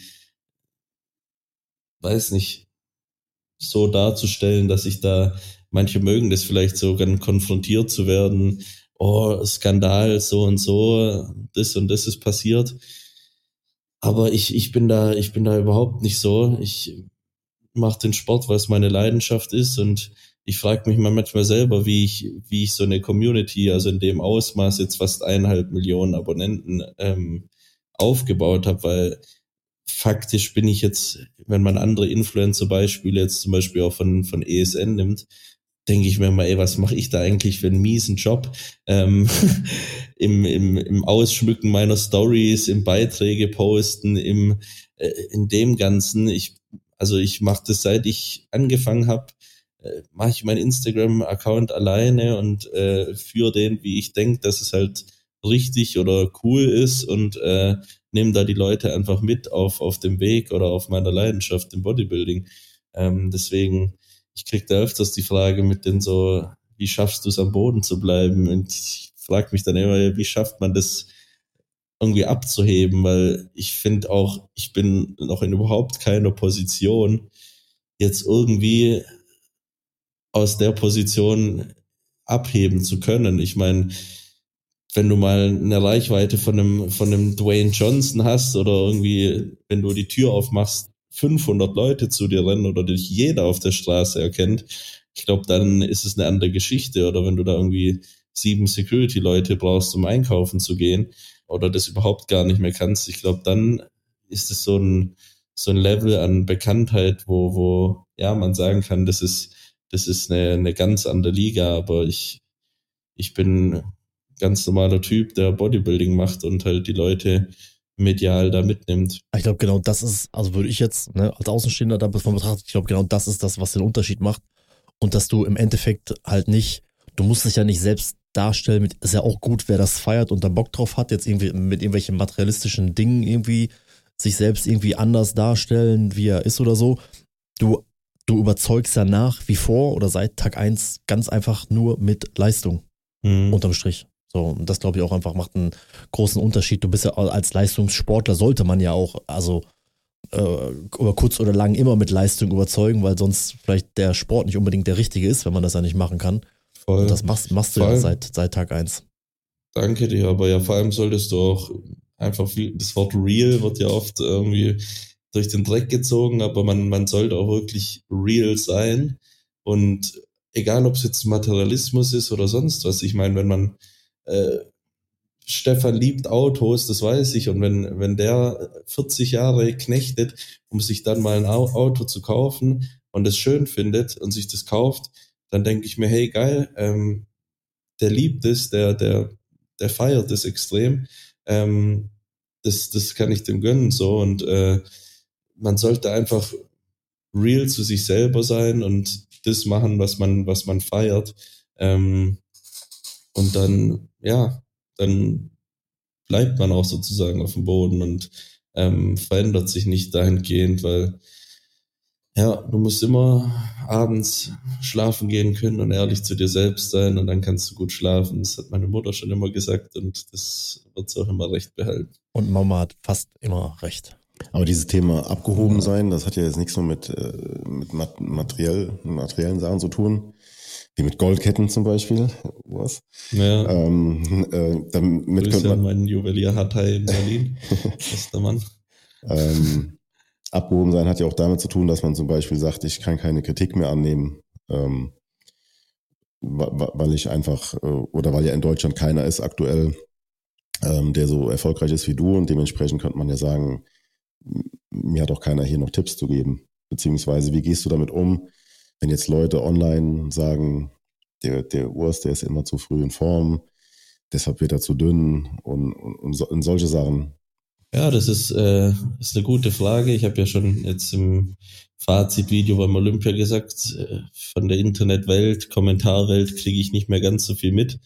Ähm, tatsächlich, außer bei meinem eigenen YouTube, wo ich dann ähm, drunter schaue und da ist durchweg eigentlich positiv und äh, Kritik nehme ich mir ähm, tatsächlich witzig die Podcast-Konstellation, weil ich glaube, von den Leuten, die hier im Podcast sind, plus zwei, zwei bis drei Leute nehme ich mir tatsächlich äh, die Kritik zu Herzen. Und das war, also das war es dann wirklich auch schon. Also das ist ein bis zwei Hände von Leuten, wo ich weiß, hey, wenn die dir was sagen, da musst du dann drüber nachdenken oder vielleicht was ändern oder vielleicht äh, alles gleich lassen. Aber wenn mir irgend, irgendein Hans Franz erzählen will, du bist zu früh in Form, der äh, du weißt ja nie, wo du, wo du da stehst. Das ist vielleicht einer, der hat die Form mit 110 Kilo gesehen und dachte sich schon, wow, der ist, der ist, da schreiben auch die Leute, hey, das ist dann genau so einer, der dann zum Beispiel schreibt, ja, Urs, willst du nicht mal in die 212 wechseln? Wo ich mir dann halt denk, ah, bitte. so 212, der weiß nicht mal, dass 212 für die 212, für die Klasse bis 96 Kilo steht. Mein Gewichtslimit in der Classic Physik ist 103 Kilo, also 230 LB. Ja, wenn ich dann sowas lese, dann lache ich, also muss ich wirklich lachen und denke mir dann, oh Gott, da brauchst du jetzt gar nicht, gar nicht weiterzumachen. Und das ist dann halt eben genau das, wo Kritik Kritik sein kann oder halt auch eben Kritik einfach irgendwas dazu geschrieben und fertig. Demgegenüber, was würdest du jetzt auf die vergangene Saison sagen, war berechtigte Kritik, die du oder die äh, du und Stefan sich zu Herzen nehmen? Was wurde denn so in Social Media kritisiert? Dass ich zu früh zu hart war, das war, glaube ich, das Jahr davor eher. Ja, das ist so ein, glaube ich, so ein Dauerthema. Äh, Das ist, ist mir damals auch schon aufgefallen. Ich meine, wenn ich jetzt, äh, wenn die Leute jetzt den Formcheck sehen aus Wien, ähm, werden die auch sagen, der ist zu früh zu hart, obwohl ich gerade in der Off-Season in Anführungsstrichen bin. Ähm, also es wird wahrscheinlich das, das ganze Jahr so sein. Aber ähm, Es wurde auch gesagt, du warst beim Olympia zu flach und in Texas besser. Und in Prag, Prag schon wieder ein bisschen zu, zu voll. Das habe ich mal gehört. ich sag nur Olympia 1700 Gramm Kohlenhydrate, wer da noch flach ist, ähm, äh, da funktioniert dann irgendwas im Körper nicht. Also es war genau das Gegenteil, da wird halt Flachheit wieder mit Muskel Roundness ähm, verwechselt und wenn du neben einem äh, Ramon stehst, der halt genetisch runde Muskeln hat und du halt eher andere, eine andere Muskelfaser äh, Struktur und andere Stärken hast, dann wird es wird es immer so aussehen, äh, als als wäre ich flacher. Aber generell ist es immer schwierig äh, als als Kritik äußernder. Selbst Stefan sagt es immer ganz cool. In Texas war er nicht dabei, deswegen kann er nichts dazu sagen. Und dazu sollten sich, also davon sollten sich Leute dann auch eine Scheibe abschneiden, finde ich, weil was du nicht mit deiner eigenen, also mit den eigenen Augen gesehen hast, das solltest du äh, nicht miteinander vergleichen.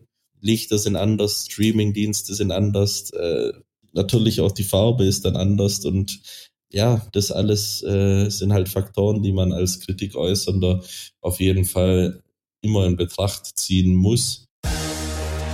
Auf ein Way wird dir präsentiert von esn.com.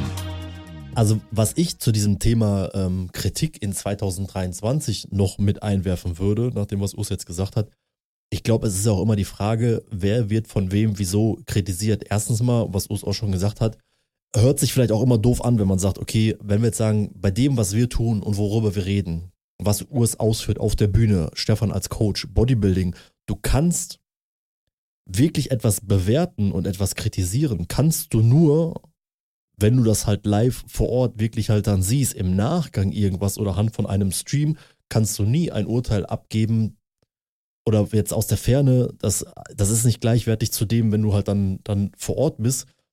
Und was ja auch, was ja auch ähm, cool ist oder berechtigt, das ist ja in Ordnung, dass es auch so ist.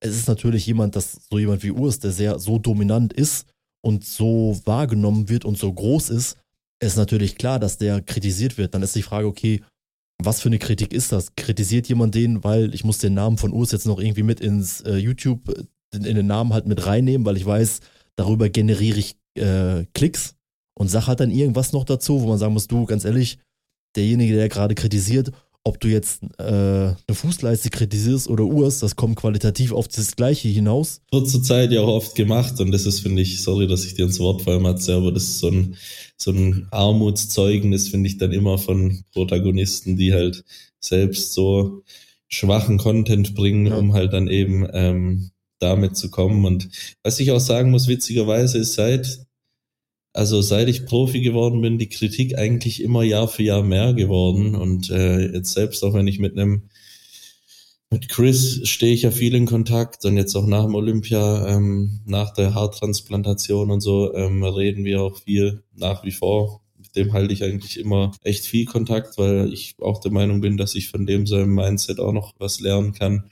Und der sagt auch so, hey, jedes Jahr obwohl der so eine Fanbase hat von 22 Millionen und mehr, selbst da steigt die Kritik und jeder will ihn ist nach dem, also der schönste Sieg war der erste, hat er gesagt, und danach wollte ihn eigentlich nur noch jeder fallen sehen. Jeder wollte halt irgendwas finden, wo er halt bei ihm auch mal sein tolles Leben, was er sich erarbeitet, hart erarbeitet hat, irgendwie wieder kleinreden oder kaputt reden kann. Ja, es gibt, glaube ich, den Leuten, die Kritik äußern, immer so ein kurzes Gefühl der, ja, ein kurzes Glücksgefühl, um halt jemanden in die Pfanne zu hauen, aber ist halt meistens die Unzufriedenheit mit einer Person selbst. Ja, aber auch eben ähm, die Kritik äußern und es gibt den einen kleinen Schub in den Glücksgefühlen, vielleicht so ein Ausbrechen aus dem eigenen Leben, was vielleicht nicht so läuft, wie man sich vorstellt und dann äh, ja muss die Kritik natürlich bei irgendjemand geäußert werden. Deswegen für alle Aufstimmer und Athleten da draußen, die zuhören, ähm, nehmt euch Kritik nur von den Leuten zu Herzen, die wirklich in eurem engen Kreis sind, die euch seit Anfang an schon sehen, verfolgen und euren Charakter auch wirklich kennen. Und wenn dann jetzt ein David zu mir sagt, Junge, mach mal halblang, jetzt äh, bist du nicht mehr der, der du mal warst, so, ähm, dann sage ich, ja, okay, scheiße, vielleicht hat er recht oder ich äh, spreche halt mit ihm und das ist ganz wichtig, sich da die Person zur Seite zu nehmen, die, ja, von denen halt man selbst was hält und von denen man Kritik annimmt und die halt auch ein gewisses, wie hier äh, die Leute im Podcast, ein gewisse Jahre in dieser Szene oder in diesem, was auch immer ihr da macht, verbracht habt und auch wirklich objektiv euch wohlwollend ähm, dann Kritik äußern und dann ist es auch was Gutes, weil wenn jetzt Stefan sagt, hey, das ist, das ist kacke, dann bin ich ja nicht böse auf den, sondern dankbar, weil ich weiß, hey, okay, der hat Plan, von wem was er redet und der sieht das so und so. Und manchmal siehst du das als Athlet selbst nicht und dann äh, bist du, bist du eigentlich oder solltest du dankbar drüber sein. Weil viele auch gerade, wenn die mal von Coaches dann kritisiert werden, ich weiß auch nicht, wo das herkommt, plötzlich äh, angepisst sind und dann Coach-Hopping betreiben oder so, braucht ihr jemand, der euch Schnee in den Arsch bläst, um, äh, um dann irgendwie euch selbst damit zu stärken oder wollt ihr besser werden und habt deswegen einen, einen Coach zur Seite geholt. Ja, also so sehe ich das ganze Kritikthema. Aber das ist interessant, also wird ja oft so gesagt, dass das ein, so ein deutsches Ding ist, dass man die Helden fallen sehen möchte oder dann dieser Neid oder halt so Missgunst aufkommt. Aber wenn du sagst, dass Chris das auch so spürt, das ist ein, scheinbar ein internationales Phänomen oder ein Internetphänomen. Ich glaube, das, das ist genau das, das richtige Stichwort. Ich glaube, das ist so ein Social Media Ding, ist das. Ich würde das noch gar nicht mal auf eine Nation münzen, wenn man jetzt ja auch mal ganz ehrlich 2023. Du, ich kann ja verstehen, wenn man sagt, pass auf, ich mag einen Urs aus dem und dem Grund nicht. Ich finde den Körpertyp nicht ansprechend. Ich mag einen Stefan nicht, weil der kommt, der redet zu komisch, der kommt aus Österreich. Ich mag einen David aus dem Grund nicht. Ich mag einen Matze nicht aus dem Grund. Ich mag einen Athlet nicht. Das ist ja immer eine Sache. Wenn man aber jetzt so emotionslos und rein objektiv mal 2023 das Team Urs halt dann nimmt und was da abgeliefert wurde und was da passiert ist. Und wenn man sagt, ich bin ja irgendwo, wir kommen ja alle als Fans von Bodybuilding zusammen, was kann ich denn da Negatives sagen? Was kann ich denn da schlecht reden? Also, wo hat denn jemand nicht überzeugt, nicht mit abgeliefert? Auch mit schwierigen Situationen, das, was man dann auf die Bühne gebracht hat. Und wenn dann jemand kommt, der, keine Ahnung, irgendwie, ich habe jetzt Angst, weil Urs erfolgreich ist, denkt jemand, der nimmt mir irgendwie was weg oder Stefan ist als Co. Das muss man auch, das kannst du auch nicht kleinreden. Stefan ist Europa oder der spielt in einer Liga weltweit, zählt er zu den erfolgreichen Coaches. So, das kannst du halt auch nicht anders darstellen oder kleinreden. Wenn du dann aber irgendwie Angst hast, ich fühle mich da, oder der nimmt mir irgendwas halt dann weg, dann ist das halt das ein persönliches Problem oder eine persönliche Unzufriedenheit mit dem, was Bodybuilding Deutschland in Form von Urs und von den ganzen anderen großartigen, tollen Athleten, die gute Leistung auf der Bühne abgeliefert haben, da kannst du ja nichts äh, Social Media technisch irgendwie blöd und dumm darstellen und, und, und kleinreden. Eigentlich müsste man sich, eine Nation müsste sich darüber freuen, zu sagen, ey, da wo Bodybuilding Deutschland jetzt wieder steht, mega, was ein geiles Jahr. Ob es jetzt, jetzt ähm, Urs ist, Emir, Tim, Roman, das sind so viele Athleten, auch die Frauen, die weiblichen Athleten. Das ist ein sensationelles Jahr. Ja, und man darf, man darf auch, glaube ich, nicht vergessen, ich glaube, die Generation, wo ich jetzt drin bin und die, was jetzt nachkommt nach mir, äh, die tangiert das ganze Social Media Gebiefe weniger, weil ich bin schon gewohnt sozusagen, wenn ich jetzt da Stefans Reaktion dann manchmal merke, der oder halt eure Generation, das trifft euch dann nochmal, glaube ich, härter und ihr kommt halt wirklich aus der Generation, so wenn du ein Problem hast, wir gehen vor die Tür und dann klären wir das. Und bei uns wird's halt dann eher in Social Media ausgetragen und das muss man dann auch mit einer ganz anderen emotionalen Verbindung bringen, weil wenn, wenn ich jetzt dann sollte ich dann jetzt doch Kommentare lesen und lese da irgendwas, dann ja, schmunzelt man selbst eigentlich mal drüber, wie jetzt das 212-Beispiel und denkt sich so, was bist du denn für ein Vollpfosten? Und ähm, sieht es dann so, anstatt sich dann drüber aufzuregen und die eigene Person in Frage zu stellen und sowas. Das wird auch immer wieder mit der Zeit immer, immer weniger, wenn man sich da jetzt online irgendwie beleidigt, dass, dass äh, dass das die Leute so trifft. Wird vielleicht noch mal ein bisschen weg von der psychologischen oder moralischen Beurteilung der Kritik hin zu, zu sachlicher Kritik und, und, und dem, was ihr jetzt daraus machen wollt. Bevor ich es vergesse, ich habe kürzlich Besuch gehabt bei mir im Studio vom Bruno, Physiotherapeut. Stefan kennt den auch, ne? Mhm. Ein Brasilianer und äh, der hat mir auch genau das Gleiche übrigens über, über Dino erzählt. Wie die Leute am Ablästern sind. Ja, in Brasilien geht es ja im Moment jetzt gerade ähm, extrem ab, aber das ist, ist auch wieder ein anderes Thema. Da gibt es ja wirklich spannende neue Entwicklungen. Aber um jetzt auf diese körperliche Sache zu kommen und Kritikfähigkeit und mit Kritik umgehen zu können, ähm, die man von einem äh, außerkorenen Kreis von Menschen bekommt, ist ja was Wichtiges und die Grundvoraussetzung für, für Fortschritt. Und wir wissen ganz einfach, was wir besser machen wollen und was wir besser machen müssen. Wenn man jetzt rein Hard Facts hernimmt, dann ist es, es liegt noch immer, also der Urs ist ein Gott im Posing, wir wissen das, was Küren und so betrifft. Ähm, ist er unglaublich gut. Er kann aber Pflichtposen noch immer besser setzen. Er setzt Pflichtposen jetzt schon besser, als er es auf der Olympia gesetzt hat und er wird sie bei der Arnolds wieder besser setzen. Es ist ähm, immer wieder neu kennenlernen des Körpers, neue Details, die man zeigen kann oder nicht zeigen will wo man Winkel im Körper in ganz diffizilen kleinen Ausmaßen verändert und das verbessern kann. Das heißt, das ist einmal der schnellste und einfachste Schritt der Verbesserung, ähm, die, wir, die wir machen wollen. Ähm, massemäßig ist natürlich nach wie vor Rücken in seiner Detailgetreue. Ähm, was die Rückenbreite betrifft, ist, äh, steht, äh, steht Urs. Jeder, der Vergleichsbilder anschaut, sieht, dass er in der Rückenbreite weder ähm, Chris noch Ramon unterlegen ist. Es ist ein bisschen ein Detailproblem, das wir ähm, noch zu verbessern haben. Auch das wird in die richtige Richtung gehen. Die Arme werden immer plastischer. Urs hat keine runden, bauchigen Arme, wie sie Ramon hat. Das wird er nie haben. Aber der Armumfang, die Art und Weise, wie der Arm strukturiert ist, geht alles in die richtige Richtung und wird die Lücke zu Ramon weiter schließen, aufschließen und wir werden alles tun, um, um das auch zu übertrumpfen. Ich äh, ich habe jetzt nichts, was ich an der Konditionierung der letzten Shows verändern würde, sondern es ist wirklich das strukturelle Arbeiten und die unmittelbare dominante Präsentation, die ja noch besser hinkriegt, wo ich sage, okay, das sind die Kritikpunkte, die für uns wichtig sind, äh, wo wir daran arbeiten müssen, daran arbeiten werden und das Ganze umsetzen werden. Aber wenn man jetzt mal davon ausgeht, dass die, die zwei Schwächen, also Rücken und Arme, ja, bekannt sind und ähm, dass ihr da schon natürlich länger dran arbeitet. Was macht ihr dann jetzt anders? Naja, man muss einfach nur weitermachen. Wobei ich sagen muss, da muss ich, bin ich ganz stolz drauf, dass, dass, äh, dass äh, die Head Judges zu mir kamen und gesagt haben, your arms are no weakness anymore. Da dachte ich mir dann hier, das äh, wollte ich, wollte ich eigentlich ein Video machen sagen, könnt ihr das nochmal ganz kurz wiederholen, dass ich das auch posten kann, äh, weil das geht richtig runter wie Öl. Aber als ich dann da, äh, ja, mit denen geredet habe und das gehört habe, dachte ich mir, hey, cool. Es ist ja auch so altbekannt, hey, was waren die Schwächen? Und dann sagt man immer, ja, das ist immer noch die Schwäche so. Dann mal zu, zu sagen, hey, okay, der hat die Schwäche aufgeholt und die ist keine Schwäche mehr.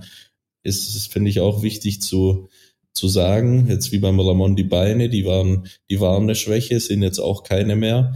Und äh, ja, so muss man das, äh, finde ich, auch mal sich eingestehen, dass man die Schwachstellen noch ausgleichen kann und da auch besser wird.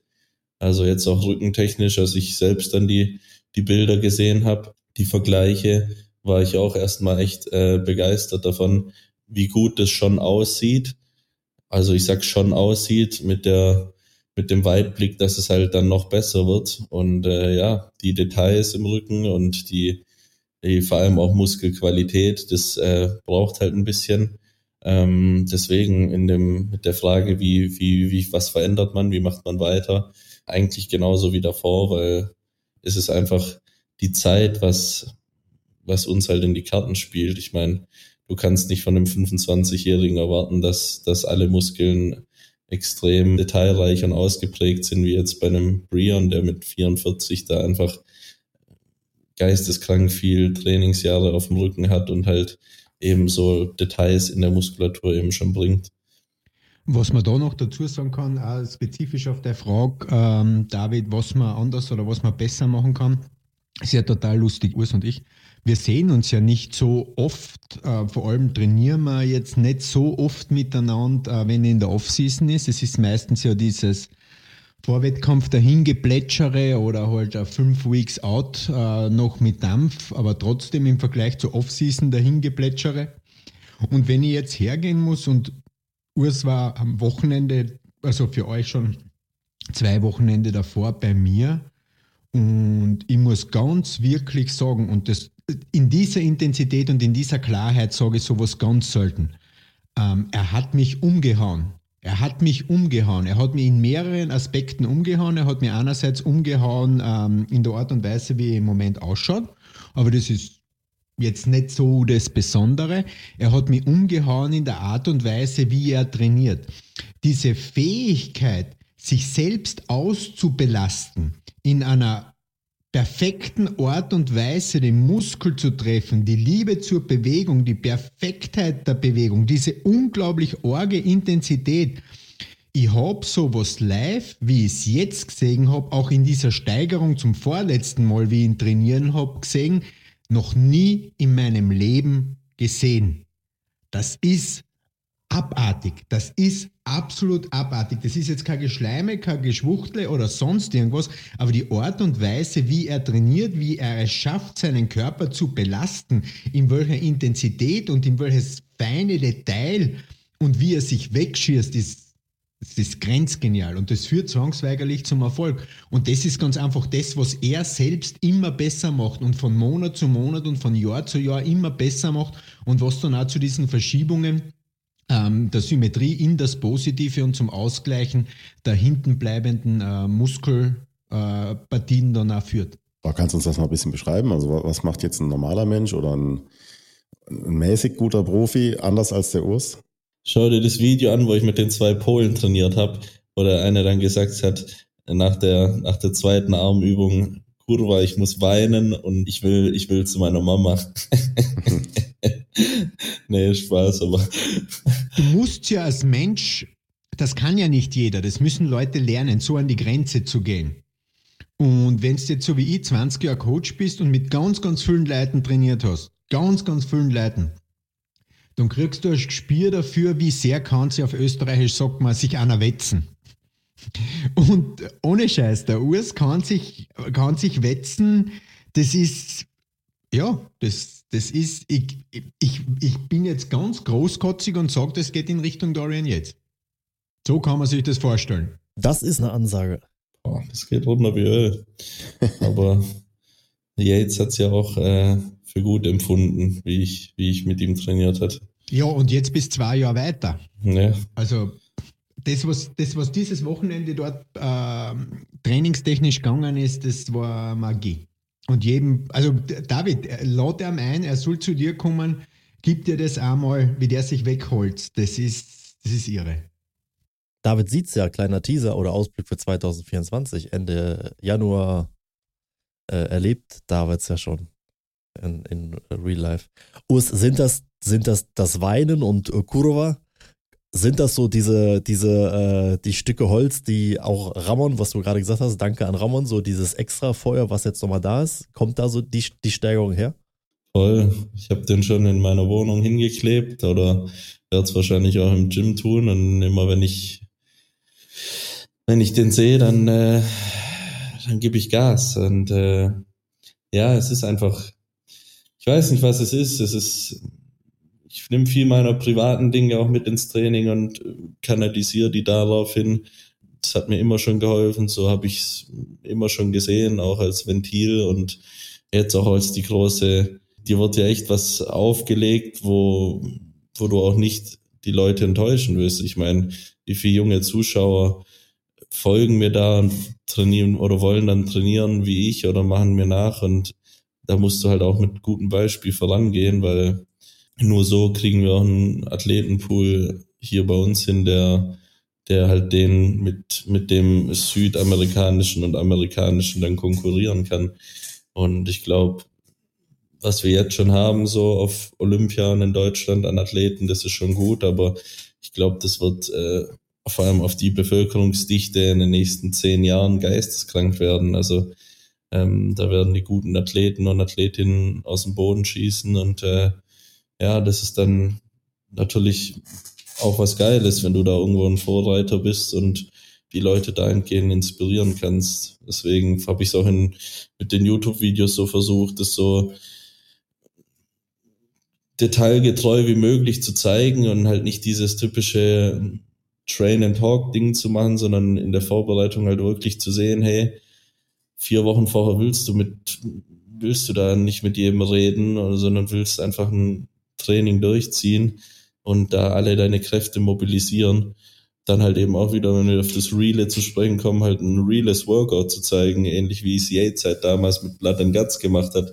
Und jeder sich dann dachte, okay, man muss nicht mit dem, mit, mit dem Ferrari zum Golds Gym fahren, mit der Goldkette an und der, der goldenen Uhr und dann halt äh, fünf Sätze Bizep machen und dann wieder nach Hause fahren, ähm, sondern an der Stelle jedem das, das Video von 93 von Flex Wheeler empfohlen. Flex Wheelers Hardbody. Ja. Wo man sich nur fragt, wie, wie kann gedacht. der Typ so aussehen? Wie, wie kann ein Mensch so aussehen mit so einem scheiß Training? Ja, aber ihr müsst jetzt trotzdem mal, ich weiß, ähm, ja, ja, Stefan, du sagst jetzt, David, guck dir das Video an oder Urs sagt das. Aber wir haben hier einen Podcast Wir haben hier einen Podcast. Ihr müsst jetzt den Leuten erklären, was das heißt. Äh, die, die, die wollen jetzt wissen, hat der, hat der Urs einen neuen Split, hat er eine neue Übung? Und dann sagst du, er hat die Freude an der Bewegung. Das, wer die, man kennt die Sprüche von dir, aber du musst jetzt dem Podcast-Hörer musst du jetzt sagen, wie trainiert der Urs? Was hat dich da so beeindruckt? Was genau? Ein, ein Beispiel, das das alles beschreibt. Armtraining gestern Nathan und Urs. Ja? Und Urs in, in seinem ersten schweren Satz, er gibt alles. Er, er, er ballert dort wie irgendwas. Und ich und Nathan sind ein bisschen mit dem Gedanken abgeschweift und, und, und haben über irgendwas, über eine Trainingsmaschine oder was geredet. Urs ist so aggro geworden, der hat so ausgedickt, ich reiß mir da den Arsch auf, mein schwerer Satz und ihr depperten Arschlöcher redst da über irgendeinen Scheiß. Sprich, da ist so viel Feuer, so viel Energie, so viel Liebe in jedem einzelnen Satz drinnen, um das absolut Maximale jedes Mal rauszuholen, dass zwei Idioten daneben stehen und irgendeinen Scheiß reden, einfach nur eine blöde Ablenkung sind und er von seinem ultimativen Ziel aufhalten. Da ist so ein arger Fokus da, so ein Wille da, das siehst du halt ganz einfach selten. Da ist kein, während er seinen Satz macht, das ist so ein Tunnel, das ist so ein Fokus, das ist so zielgerichtet, dass da für nichts auch nur eine sieht. Du hättest nicht einmal, keine Ahnung, so wie er damals beim Posen ihm die Websen gestochen hat und das war ihm wurscht, der ist so drinnen in diesem Trip, das ist pure Perfektion. David, kennst du die Wespen-Story? Ja, ja. Ja. ah, die war ja auch herrlich. Und er war so angepisst dann, wir haben das dann auch wieder erledigt und er war zu Recht angepisst. Ja, weil es war mein Armtag. Ja, genau, es, ist, es, es war sein Armtag. Dass so Nathan die Escher da äh, irgendwie äh, mit 20 Kilo und fetten Arm aufbaut, das mag ja schön und gut sein, aber für mich ist der Armtag wichtiger als der Beintag. Und er hat so geschallert, er hat es ist so, er, das hat er so reingeknallt. Es hat das so reingeknallt. Und die auch andere mutige, oder um das, sich das visualisiert zu können, ich traue mich sagen, dass 95 Prozent der Leute, die sagen, das war ihre letzte korrekte Wiederholung und dann ausbelastet sind, Urs Kalecinski in dieser Situation noch vier machen würde. Ja, Nathan hatte auch Spaß dran auf jeden Fall. Er hat mir geschrieben, seine Brust tut immer noch so weh. Aber ich, aber meine unterm Strich muss man ja auch sagen, ist das, das, was Urs tut. Du hast ja, du hast jetzt, es sind noch x Tage bis zu Arnolds. Du hast jetzt deine Vorbereitung, die dann offiziell oder die Diät, die dann startet. Und bis dahin hast du so und so viele Trainingseinheiten. Du hast so und so viele Sätze und so und so viele Wiederholungen. Und am Mhm. Ende des Tages macht doch dann nachher den Unterschied von den dir zur Verfügung stehenden Sätzen und Wiederholungen bezüglich Intensität, Ausführung. Bei wie vielen warst du bei 100 Prozent? Und das macht ja nachher für dich den Unterschied. Und wenn du sagen Mhm. kannst, du warst jetzt, gut, wie oft erreicht man 100 Prozent, aber du bist bei 100, nahezu 100 Prozent bei allem dran gewesen, dann hättest du ja nicht mehr tun können mit den Möglichkeiten, die dir zur Verfügung stehen. Und man kennt es ja vielleicht auch selbst. Beim Wettkampfsportler ist es noch was anderes, aber wenn ich jetzt ein Training habe und okay, habe ich dann vielleicht mal einen Moment zu viel gequatscht oder doch zu sehr aufs YouTube-Video geguckt oder Musik gehört oder war mit Gedanken woanders. Die Abrechnung geht ja dann anders auf. Ja, definitiv. Und das ist, das ist schon ein harter Gedanke. So wie du es jetzt beschrieben hast, will ich mir selbst das nicht vor Augen führen, weil dann meine, aber meine Nerven dann ein bisschen zu durchbrennen, wenn ich, äh, wenn ich mir das so aufzähle, hey, du hast noch so und so viel äh, Sätze da und da und dann, du darfst dich da auch nicht drin verlieren und äh, ich finde das immer schön, wenn ich, äh, wenn ich jetzt mit Stefan oder auch mit Nathan, die schon natürlich länger dabei sind, trainiere, dass es so irgendwie so ein lockerer Einstieg ist, weil ich war immer, also bei mir hat der Fokus angefangen, wenn ich morgens aufgewacht bin. Sonst immer. Und der war erst vorbei, wenn das Training vorbei war. Das hat auch Alicia dann immer gesagt, so, wenn erst nach dem Training bist du wieder ganz normal und kannst mit mir reden weil ich halt diesen Fokus schon viel zu viel zu früh aufgebaut habe und mich halt selbst zerstört habe. Ich bin dann schon mit Rammstein-Musik in der Bahn gesessen, ins Training gefahren und habe dann so einen Dauerfokus den ganzen äh, Morgen über gehabt, bis ich mit dem Training durch war, dass es halt auch mega, mega die Belastung für den Kopf war. Und jetzt halt diese, das beste Training hat man oft, wenn man dann irgendwie vorher noch zusammensitzt, einen Kaffee trinkt, äh, über Gott und die Welt und die Formel 1 redet mit Stefan und dann den Schalter aber umlegen kann und dann halt eben diesen Fokus und dieses Knallgas reinbringt, bis es eben vorbei ist. Und das ist auch so ein Learning, was ich, was ich dieses Jahr tatsächlich gelernt habe und seitdem läuft es auch um einiges besser noch im Training. Was, was auch ein lustiger Aspekt ist, ist die Freude, wenn er einen guten Satz gemacht hat. Er freut sich, er freut sich nach wie vor wie ein Kleinkind. Er stirbt dort fast und dann ist er fertig und dann gehen die Mundwinkel hoch bis, bis quasi zu den Augen und er lacht und er strahlt übers ganze Gesicht, weil er einfach weiß, das, was er gemacht hat, ist gut. Also diese, es ist echt schwer in Worte zu beschreiben, vor allem jetzt, weil es ein Podcast ist, aber diese diese, diese Mixtur aus perfekte Bewegung, perfekte Intensität, aber auch so viel Freude und, und, und, und Leidenschaft und Hingabe für das Ganze, rundet das halt einfach so irre ab. Man muss da irgendwie dabei sein, das, um, das, um das echt einmal so mitzukriegen. Ja, das ist, das ist aber auch tatsächlich intensiv zu trainieren, ist ja auch eine, ein Skill, den man lernen muss und nicht immer, auch nicht immer erreicht. Wir kennen das ja alle hier, die wir hier sitzen. Versucht intensiv zu trainieren und äh, wenn man dann mal einen Satz verhaut oder so, oder was heißt verhaut oder nicht optimal so an 80, 90 Prozent kommt, dann kann man den schon mitnehmen. Aber wenn du dann wirklich mal so einen Satz, äh, auch mit, mit Spotter, der dir perfekt hilft, nicht zu viel, nicht zu wenig, wenn du so genau dieses, diesen grünen Balken genau das Bullseye triffst, dann ist das für mich immer mega die Freude, weil das, ich trainiere, sonst trainiere ich hier alleine und wenn mir jemand hilft, dann äh, macht das so auf Budesheim-Style. Ich mach's ja immer, ich, ich muss das ja immer, äh, muss das immer dazu sagen. Tims Spot-Künste sind legendär. Das habe ich ihm selbst auch schon gesagt. Der, der rupft da gern mit aller Kraft an ähm, und sagt dann noch sieben. und äh, ja, wenn du da halt einen geilen Spotter hast, der dir da noch perfekt an deinen Muskelversagen ähm, dich, dich perfekt begleitet sozusagen, dann äh, kann man sich darüber noch freuen. Ich würde das Ganze noch ein bisschen abrunden gerne, weil jetzt, wenn sich viele sagen, ich trainiere doch auch hart und äh, warum sehe ich anders aus als der Urs? Ich glaube, was dann vielleicht noch wichtiger ist, äh, ist, dass man das regelmäßig macht oder, oder dauerhaft. Ne? Und das kompoundiert ja dann sozusagen, also was der Matze eben angesprochen hat, wenn man sich sagt, ich habe noch 20 Trainings und ähm, man macht halt alle drei Wochen ein gutes, hartes Training, dann äh, ist das eben auch zu wenig. Das muss man eigentlich, äh, oder je, je konstanter man das abrufen kann, umso erfolgreicher wird man dann am Ende sein. Aber ich meine, das ist ja auch mal, jetzt auch mal ganz ehrlich, wenn man jetzt das, was Urs jetzt in dieser Zeit, wie er schon sagt, das war ja früher der Klassiker, zu sagen, okay, du nimmst, also ich habe ein Jahr, ich habe im Grunde im Bodybuilding zwei Saisons, Urs nimmt beide mit. Und das ist auch, glaube ich, auch so ein Thema konstant als Wettkampfathlet oder als Profi. Wenn ich nur alle zwei Jahre mal einen Wettkampf mache und dann bin ich damit nicht zufrieden, dann bin ich erstmal wieder weg und dann mache ich es keine Ahnung wie, auch dann zu sagen, okay, jetzt ziehst du erstmal konstant halt einfach durch, dass man dann auch sagt, dieser Reifeprozess, der dann stattfindet, du hast halt den allen anderen, die das halt dann so machen, die auch vielleicht gut sind oder aber noch, gar, also weit von dem weg sind, wie gut sie eigentlich wirklich sein könnten, dass ein Urs da viel eher sein Potenzial ausreizt, weil er es im Grunde so macht, ist auch einfach ein Riesenunterschied.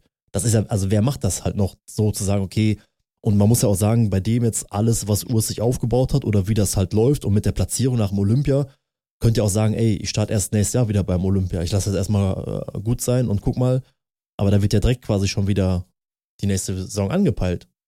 Ich glaube halt, die Leute machen es nicht, weil es hart ist. Es ist ja, es ist, ich muss ja keinem erzählen, der eine Vorbereitung gemacht hat, dass es jetzt äh, ein Kaffeekränzchen ist und äh, man da nicht leidet und das zweimal im Jahr sich selbst anzutun mit allem, was dazugehört, das ist, das ist hart, das ist Arbeit und gerade meine Generation ist ja dermaßen verweichlicht, die dann aber auch nicht das sich eingestehen wollen, sondern dann halt sagen, ja, ich brauche jetzt ein Jahr Off-Season, weil jeder weiß, in der Off-Season fokussierst du dich nicht so im Training. Es ist mal okay, dann einfach durchzupumpen und dann mal okay, äh, eine Woche Bodybuilding-Auszeit in Anführungsstrichen zu machen und dann mal wieder aber mehr Gas geben. Und wenn du halt konstant Saison an Saison dran bist, dann verbesserst du dich dann halt auch dermaßen, weil jeder weiß, hey, wenn du die Vorbereitung anfängst, ist nochmal ein Schalter, der umgelegt wird und da arbeitest du dann noch härter. Früher war das ich, Ronny Rocke, äh, die Jungs, sind Vorbilder, die jedes Jahr zweimal im Jahr einen Wettkampf gemacht haben. Und das war damals ganz normal. Und ähm, ich finde, das darf man jetzt auch nicht so in Vergessenheit geraten.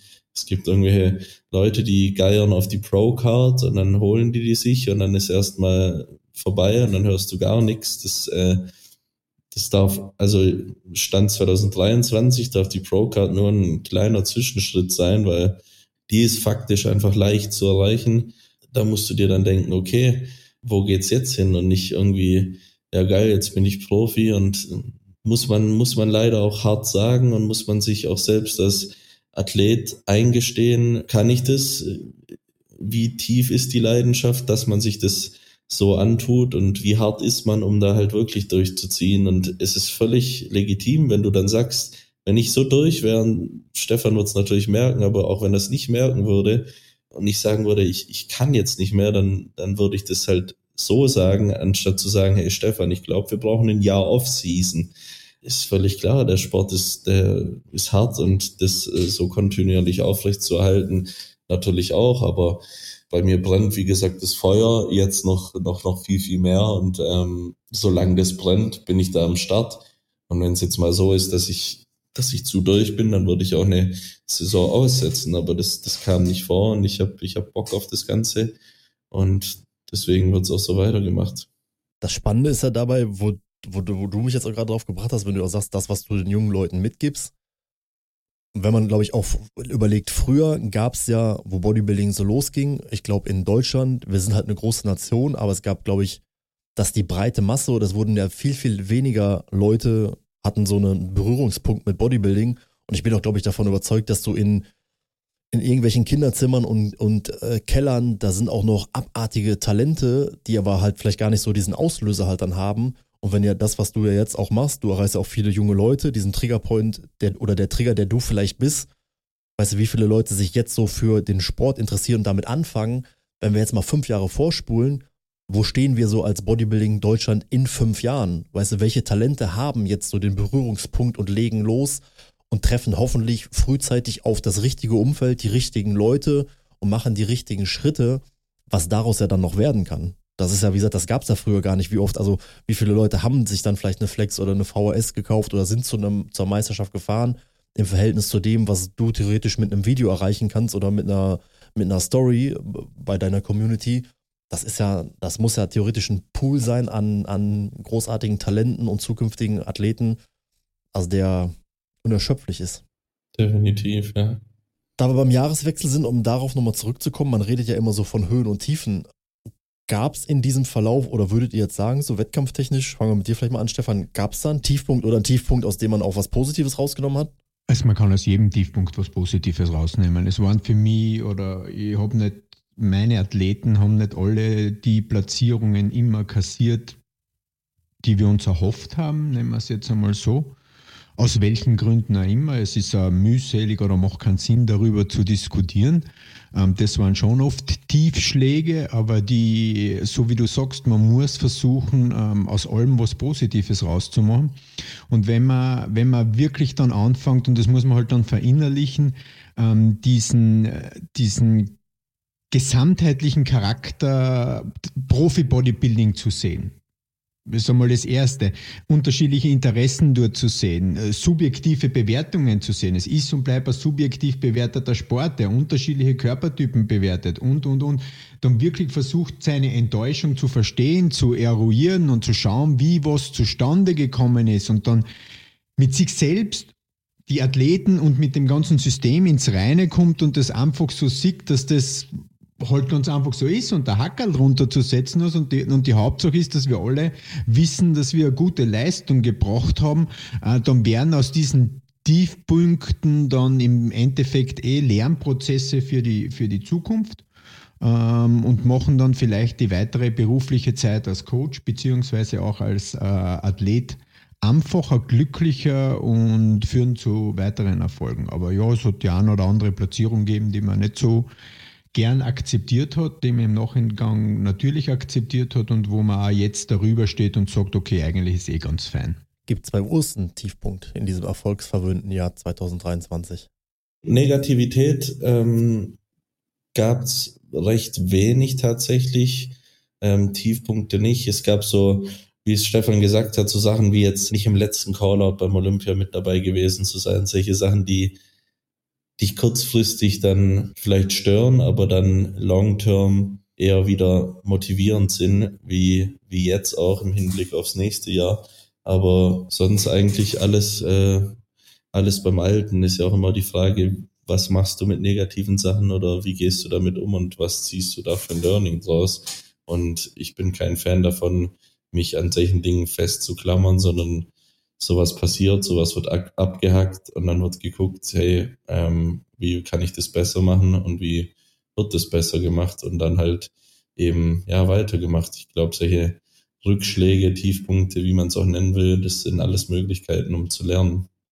Dann haben wir in 2023 Du hast ja, also du hast deinen Kanal gehabt, du warst ja aber auch zu Gast in anderen Formaten. Du warst unter anderem beim, hast du ja auch schon gesagt, du warst ja beim Tim Gabel im, im Podcast, Schrägstrich, äh, Videocast. Du warst bei Leroy, hast so ein neues Format wie einfach Fußball ausprobiert. Was waren deine Beweggründe oder wie entscheidest du dich für Formate abseits der, also der engen Bodybuilding-Bubble? Und wie waren im Nachgang so die, oder das Feedback dazu? Ja, wie entscheide ich mich dazu? Also Tatsächlich war der Podcast mit Tim so nostalgischen Ursprungs. Ich äh, selber bin durch ihn sozusagen oder mit ihm in der Fitnessszene auch groß geworden. Das war ja eigentlich der erste Fitness-Influencer, kann man so sagen, der jung war und mich motiviert hat, weil er da irgendwie 50 Kilo Schulterdrücken mit Kurzhanteln gemacht hat und ich das halt geil fand, der zudem auch bei mir aus der Nähe kam und mich dann mega gefreut hatte, als da die Anfrage kam, ob ich da Lust drauf habe und da natürlich dann mit dabei war, um halt dann über meine Geschichte zu reden und vielleicht halt sozusagen von ihm, ja, sagen wir mal, Zepter überreicht kriegt und dann sagen kann, hey, weil er dann auch im, im Talk gesagt hat, du bist, du bist jetzt das, was ich damals für, für, für dich war, bist du jetzt für viele junge Athleten. Das war dann halt schon auch ziemlich geil, so für meine eigene Lebensstory, um da dann halt den roten Faden durchzuziehen. Und es ja immer cool ist, auch wie das erste Training mit David und der Dreh mit Leuten, die man halt damals die ganze Zeit geschaut hat, angehimmelt hat und ähm, du dann die Möglichkeit, wie dann in Yates, einen Cutler und einen Rühl, du dann die Möglichkeit kriegst, so hey, äh, krass, du kannst jetzt Teil deren ihres Lebens auch werden und die lernen dich jetzt dann auch mal kennen. Und du kannst denen aber auch Feedback geben, wie wie sehr die, die Menschen dich da inspiriert haben. Also mit dem war es auf jeden Fall nostalgischen Ursprungs. Mit Leroy war das so ein Ding, er ist ja oder war ja ähm, jetzt vor der Pause, was whatever, Sprachrohr für, für ganz viele verschiedene Themen in Deutschland jetzt. Und da dachte ich mir, hey, die Mission ist es, Bodybuilding auch größer zu machen, Mainstream zu machen. Also muss man auch die Mainstream-Medien irgendwo bedienen da auch mal einen vernünftigen, also ich sehe mich als vernünftigen Repräsentant des Sports da hinzusetzen und ähm, über das Bodybuilding und äh, das Ganze zu reden und halt die ganzen Klischees, die halt jahrelang in, in der Szene, von der Szene kommen, sich denen zu stellen und da halt als Frontman zu sagen, hey, es ist noch mehr als äh, Gespritze und äh, Proteine fressen, sondern halt auch was, was verdammt schön ist und was äh, mega geil ist, wo man Disziplin lernen kann und in jungen Jahren ähm, schon eine Leidenschaft finden kann, die, die dich in allen Lebensbereichen weiterbringt. Und deswegen kamen da auf jeden Fall dann auch coole, coole Videos ähm, zustande und coole Beiträge, wie ich finde. Und danach wähle ich das eigentlich aus und gucke dann immer, was, was auch sinnvoll sein könnte. Also so würde ich es auch, also so habe ich es auch wahrgenommen, also gut ausgewählt und, und einen guten Beitrag geleistet jetzt so persönlich nachgefragt, diesen Leroy-Skandal oder seinen Rücktritt hast du ja wahrscheinlich mitbekommen. Wie hast mhm. du ihn denn selbst so erlebt? Wie war der? David und Stefan brauche ich wahrscheinlich nicht fragen, ob sie das, also David vielleicht noch eher, Stefan wird Leroy wahrscheinlich noch nicht mal irgendwas sagen, ne? Ich glaube, also einzig, was ich weiß, ist, dass, glaube ich, Markus auch mal da war, oder? Aber Von Skandal weiß ich jetzt nichts. Nee, Fragezeichen. Ja. Ja, Markus, eines mit der erfolgreichsten Videos, glaube ich, in diesem Jahr. Ja, der hatte da noch was mit Markus und mir zusammen geplant. Das wird jetzt dann wahrscheinlich nicht mehr stattfinden. Für mich ein äh, sympathischer Typ. Also ich, ich begegne den Leuten immer neutral, egal was man über die Person hört, was die Person gesagt hat. Ich mache mir mein eigenes Bild von Menschen, die ich begegne und mir gegenüber. Also ich muss da nochmal sagen, mir Person Oskar Leczynski gegenüber war es ein, ein cooles Auftreten, war ein, war ein cooler Vormittag. Hab seinen Bruder kennengelernt, der da das Ganze managt und war eigentlich äh, ein tolles Gespräch, auch off-cam und ich kann da jetzt persönlich nichts Schlechtes irgendwie erzählen, aber ist natürlich auch schwierig als Person wie, wie Leroy da, der sich mit brisanten Themen natürlich auseinandersetzt. Da musst du dann halt auch, gerade mit Kritik, über die wir vorgeredet haben, musst du halt nochmal in einem ganz anderen Rahmen klarkommen, weil du halt wirklich polarisierende Themen oder die ganzen Begegnungen, äh, die er da irgendwie mit Leuten hatte, gerade wo so Gegenüberstellungen waren, ähm, irgendwie, keine Ahnung, Raucher trifft nicht Raucher oder was weiß ich, oder Lungenfacharzt, ist ein blödes Beispiel, aber so, so Dinge halt, wenn du dich da mit Absicht in die Bredouille bringst, äh, dann musst du natürlich auch damit rechnen, dass, dass der Gegenwind kommt und das konnte er, glaube ich, auch oder kann er auch ganz gut, aber irgendwo war es dann wahrscheinlich auch too much und äh, ja, deswegen. Ist da jetzt irgendwas passiert oder was? Ja, kurz umrissen, weil er hat ja quasi seine, seine Karriere beendet. Also ich sehe das auch so wie Urs. Eigentlich kann ich mir kein richtiges Urteil darüber erlauben, weil ich dem gar nicht halt so folge, außer halt dann so Sachen, die mich vielleicht dann interessieren, dass ich das irgendwie beurteilen kann, wie ist der jetzt und so. Aber ich glaube, was da halt so, oder was ich halt dann so, wenn du so Ausschnitte gesehen hast, da haben im Nachgang haben sich irgendwie, hat es dann angefangen, dass sich jeder irgendwie große Reaction-YouTuber oder ehemalige YouTuber, der jetzt nur noch sich hinsetzt und auf was reagiert, auch so ein, so ein Montana Black, der dann irgendwas sehr Negatives über ihn erzählt und im Nachgang, wenn Leroy das dann widerlegt, da wurden dann Sachen oder Urteile abgegeben, die wurden dann als Entschuldigung wurde gesagt, ja, ja, ich habe vielleicht selber nicht recherchiert, aber ich habe mir jetzt ein Video von XY angeguckt und da habe ich einfach gedacht, okay, der macht das sonst alles korrekt und dann nehme ich das für voll, was glaube ich zeigt, dass das schwierig ist, wenn du als reiner YouTuber, ohne jetzt irgendwie im Hintergrund zu wirklich zu recherchieren, also dann im Grunde jemanden öffentlich an Pranger stellen, das ist glaube ich relativ ähm, schwierig, weil wie gesagt, ich kann jetzt nicht sagen, wie berechtigt die die Kritik ist, die jetzt kommt, dass man sagt, okay, welche Formate hätte er bringen müssen oder nicht und er hat sich von Funk getrennt und arbeitet jetzt quasi freiberuflich auf eigene Rechnung. Das sind so alles so Sachen, da muss man, glaube ich, näher dran sein. Aber aktueller Stand ist, soweit ich weiß, er hat die Kamera quasi ausgestellt, glaube ich, auf unbe erstmal unbegrenzte Zeit. Und das ist ein unfassbar großer oder große Kanäle, die er wirklich halt dann hatte. Und der hat ja wirklich extrem viele Menschen auch wahrscheinlich mit schwierigen Themen halt dann auch erreicht oder Themen auf den Schirm bei Leuten gebracht, die das vorher wahrscheinlich nie so mitbekommen hätten. Das ist dieser Leroy Matata. Matata, ja. Dann bisher, glaube ich, ein sehr spannender, schöner erster Podcast auf ein Way Podcast. Ähm, zum Abschluss, was habt ihr oder hast, wie, wie geht ihr alle, habt ihr Vorsätze oder wie geht ihr mit Vorsätzen fürs neue Jahr um? Gab es mal einen guten, guten Spruch von Guy Torino: Fuck New Year's Resolutions. If you want uh, to change something, you need to change it now. Also äh, ja, also Vorsätze sind, glaube ich, ganz cool. Ähm, Ach, nennt man es Ziele, ist, glaube ich, besser als Vorsätze, oder? Vorsätze ist irgendwie so negativ behaftet. Ich würde halt wirklich sagen, so Agenda, die Sachen, die man erreichen möchte, die Sachen, die man umsetzen möchte, ist so, irgendwie sieht das halt eher so und das ist weder ein Jahr noch ein Tag noch sonst irgendwas geknüpft. Du musst halt einfach einen Schritt nach dem anderen gehen.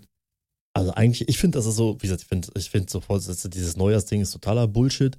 Und wie Ursula schon sagt, das ist ja ähnlich wie bei den dir zur Verfügung stehenden Sätzen Wiederholungen eigentlich wie in jedem Bereich, wie nutzt du deine Möglichkeiten, die du halt dann hast? Willst du, fängst du damit erst dann beim Jahreswechsel 2026 an oder machst du es halt dann jetzt und dann ist äh, gut oder dann soll es in der Regel auch aufgehen. Hat der Hoffmann Vorsätze? Nee, ich habe noch keine Vorsätze. Ich bin auch jetzt wieder gerade überrascht. Jetzt haben wir ähm, also wenn ihr das hört, ist ja schon Silvester dann. Ähm, wie, wie schnell das dann immer geht, man denkt so, ich. Kommt drauf an, wir uns eingeschalten haben. Nachdem es so lang dauert, kann es dann auch sein, dass jetzt schon 2. Jänner ist. ähm, Nee, also ich, äh, es stimmt natürlich, wenn man was ändern will, äh, warum soll ich jetzt noch zwei Wochen rauchen und dann am ersten aufhören? Dann klappt es wahrscheinlich sowieso nicht. Dann kann man es auch sofort machen. An und für sich finde ich es aber auch nicht schlecht, wenn man sagt, ich äh, will das so ein bisschen zelebrieren. Ich brauche da irgendwie ein Datum und, ein Feuerwerk und ab dann kann ich anfangen.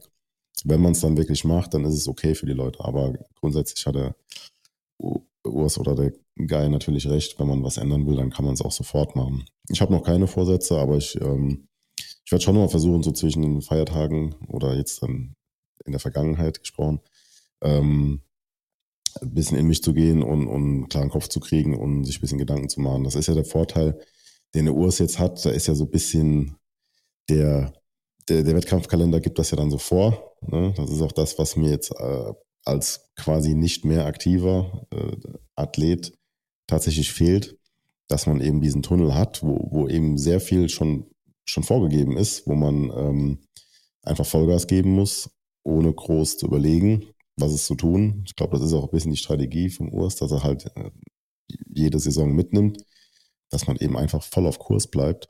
Und ähm, das ist auch sowas, was ich an, an Dorian Yates immer mega bewundert habe. Äh, wie kann man, oder das macht ja eigentlich mittlerweile jeder Mr. Olympia so, wie kann man einfach nach der Show heimfahren und schon fürs nächste Jahr Vollgas geben? Das ist äh, eine Eigenschaft, die einen großen Champion auf jeden Fall auszeichnet, dass man den, den Fokus ähm, auch hat, wenn man nicht das Ziel schon in, in Sichtweite ist. Ähm, lange Rede, kurzer Sinn. Ja, ich äh, werde mich da nochmal hinsetzen und fürs nächste Jahr ein bisschen versuchen zu planen. Busse. Äh, Vorsätze. Ja, weil man kann ja nicht jeder irgendwer immer irgendwelche Fragen beantworten und du bist außen vor. Mm, Also, ich habe keine konkreten Vorsätze. Ich freue mich auf 2024. Ich glaube, in Bezug auf Bodybuilding ist das echt toll. Und so wie wir das Jahr 2023 beenden, ist das sensationell. Und man kann sich auf 2024 äh, freuen. Die Arnold Classic steht vor der Tür. Ähm, wir haben einen tollen neuen Podcast hier, wo ich jetzt auch sagen, auch mal an euch äh, drei ein Dankeschön für die erste Episode hier. Also ich glaube, die Zeichen für fürs nächste Jahr, die äh, stehen gut.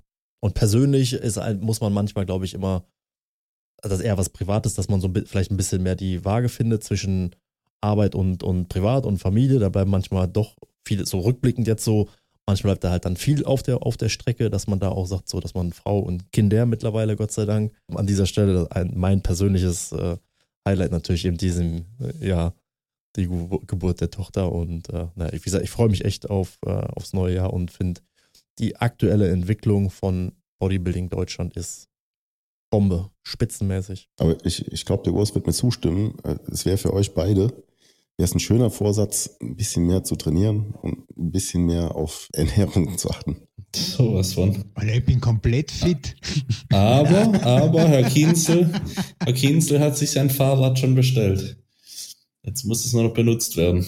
Ja, ich krieg schon mein Live, mein Live Fitness IC7 ist in Anflug, weil selbst meine Frau gesagt hat, das ist nur mehr ein Trauerspiel.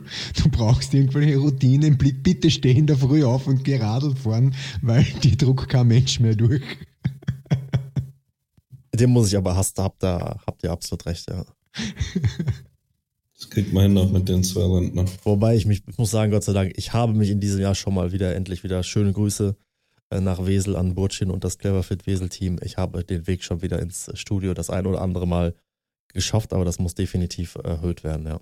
Klopfe ich mir auch ein bisschen selbst auf die Schulter, ne? Ich habe mir, glaube ich, einen Anstoß gegeben. Ja, du bist der Inspiration. David, er. Ohne David wäre ich nicht Alicante was, ja. Der letzte Tag, wo ich gesagt habe, okay, komm, David will noch trainieren, den Montag gesagt, ja, komm, dann ich setze dich da ab, dann kann ich noch schneiden und was machen, sagen, ey, du wolltest doch eh trainieren, eigentlich könnte man es halt dann machen. Und das muss ich echt sagen, das ist halt scheiße, wenn man so lange, also vier Jahre quasi komplett raus ist. Aber dieses erste Training dann wieder und so zu trainieren, dieses Gefühl, wo du denkst, boah, wie geil ist eigentlich äh, Kraftsport. Hat er pumpt dich erfasst. Wie geil ist dieser Sport, den Ja, man immer begleitet. ehrlich. gell? Ja, ehrlich. Ja.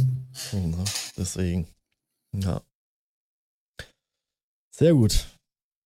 Dann nochmal ein großes äh, Dankeschön. Wenn ihr diesen Podcast und die hier ansässigen Athleten unterstützen wollt, könnt ihr das tun mit einem Einkauf bei Polacco esn.com mit den Codes Wolf und Boss.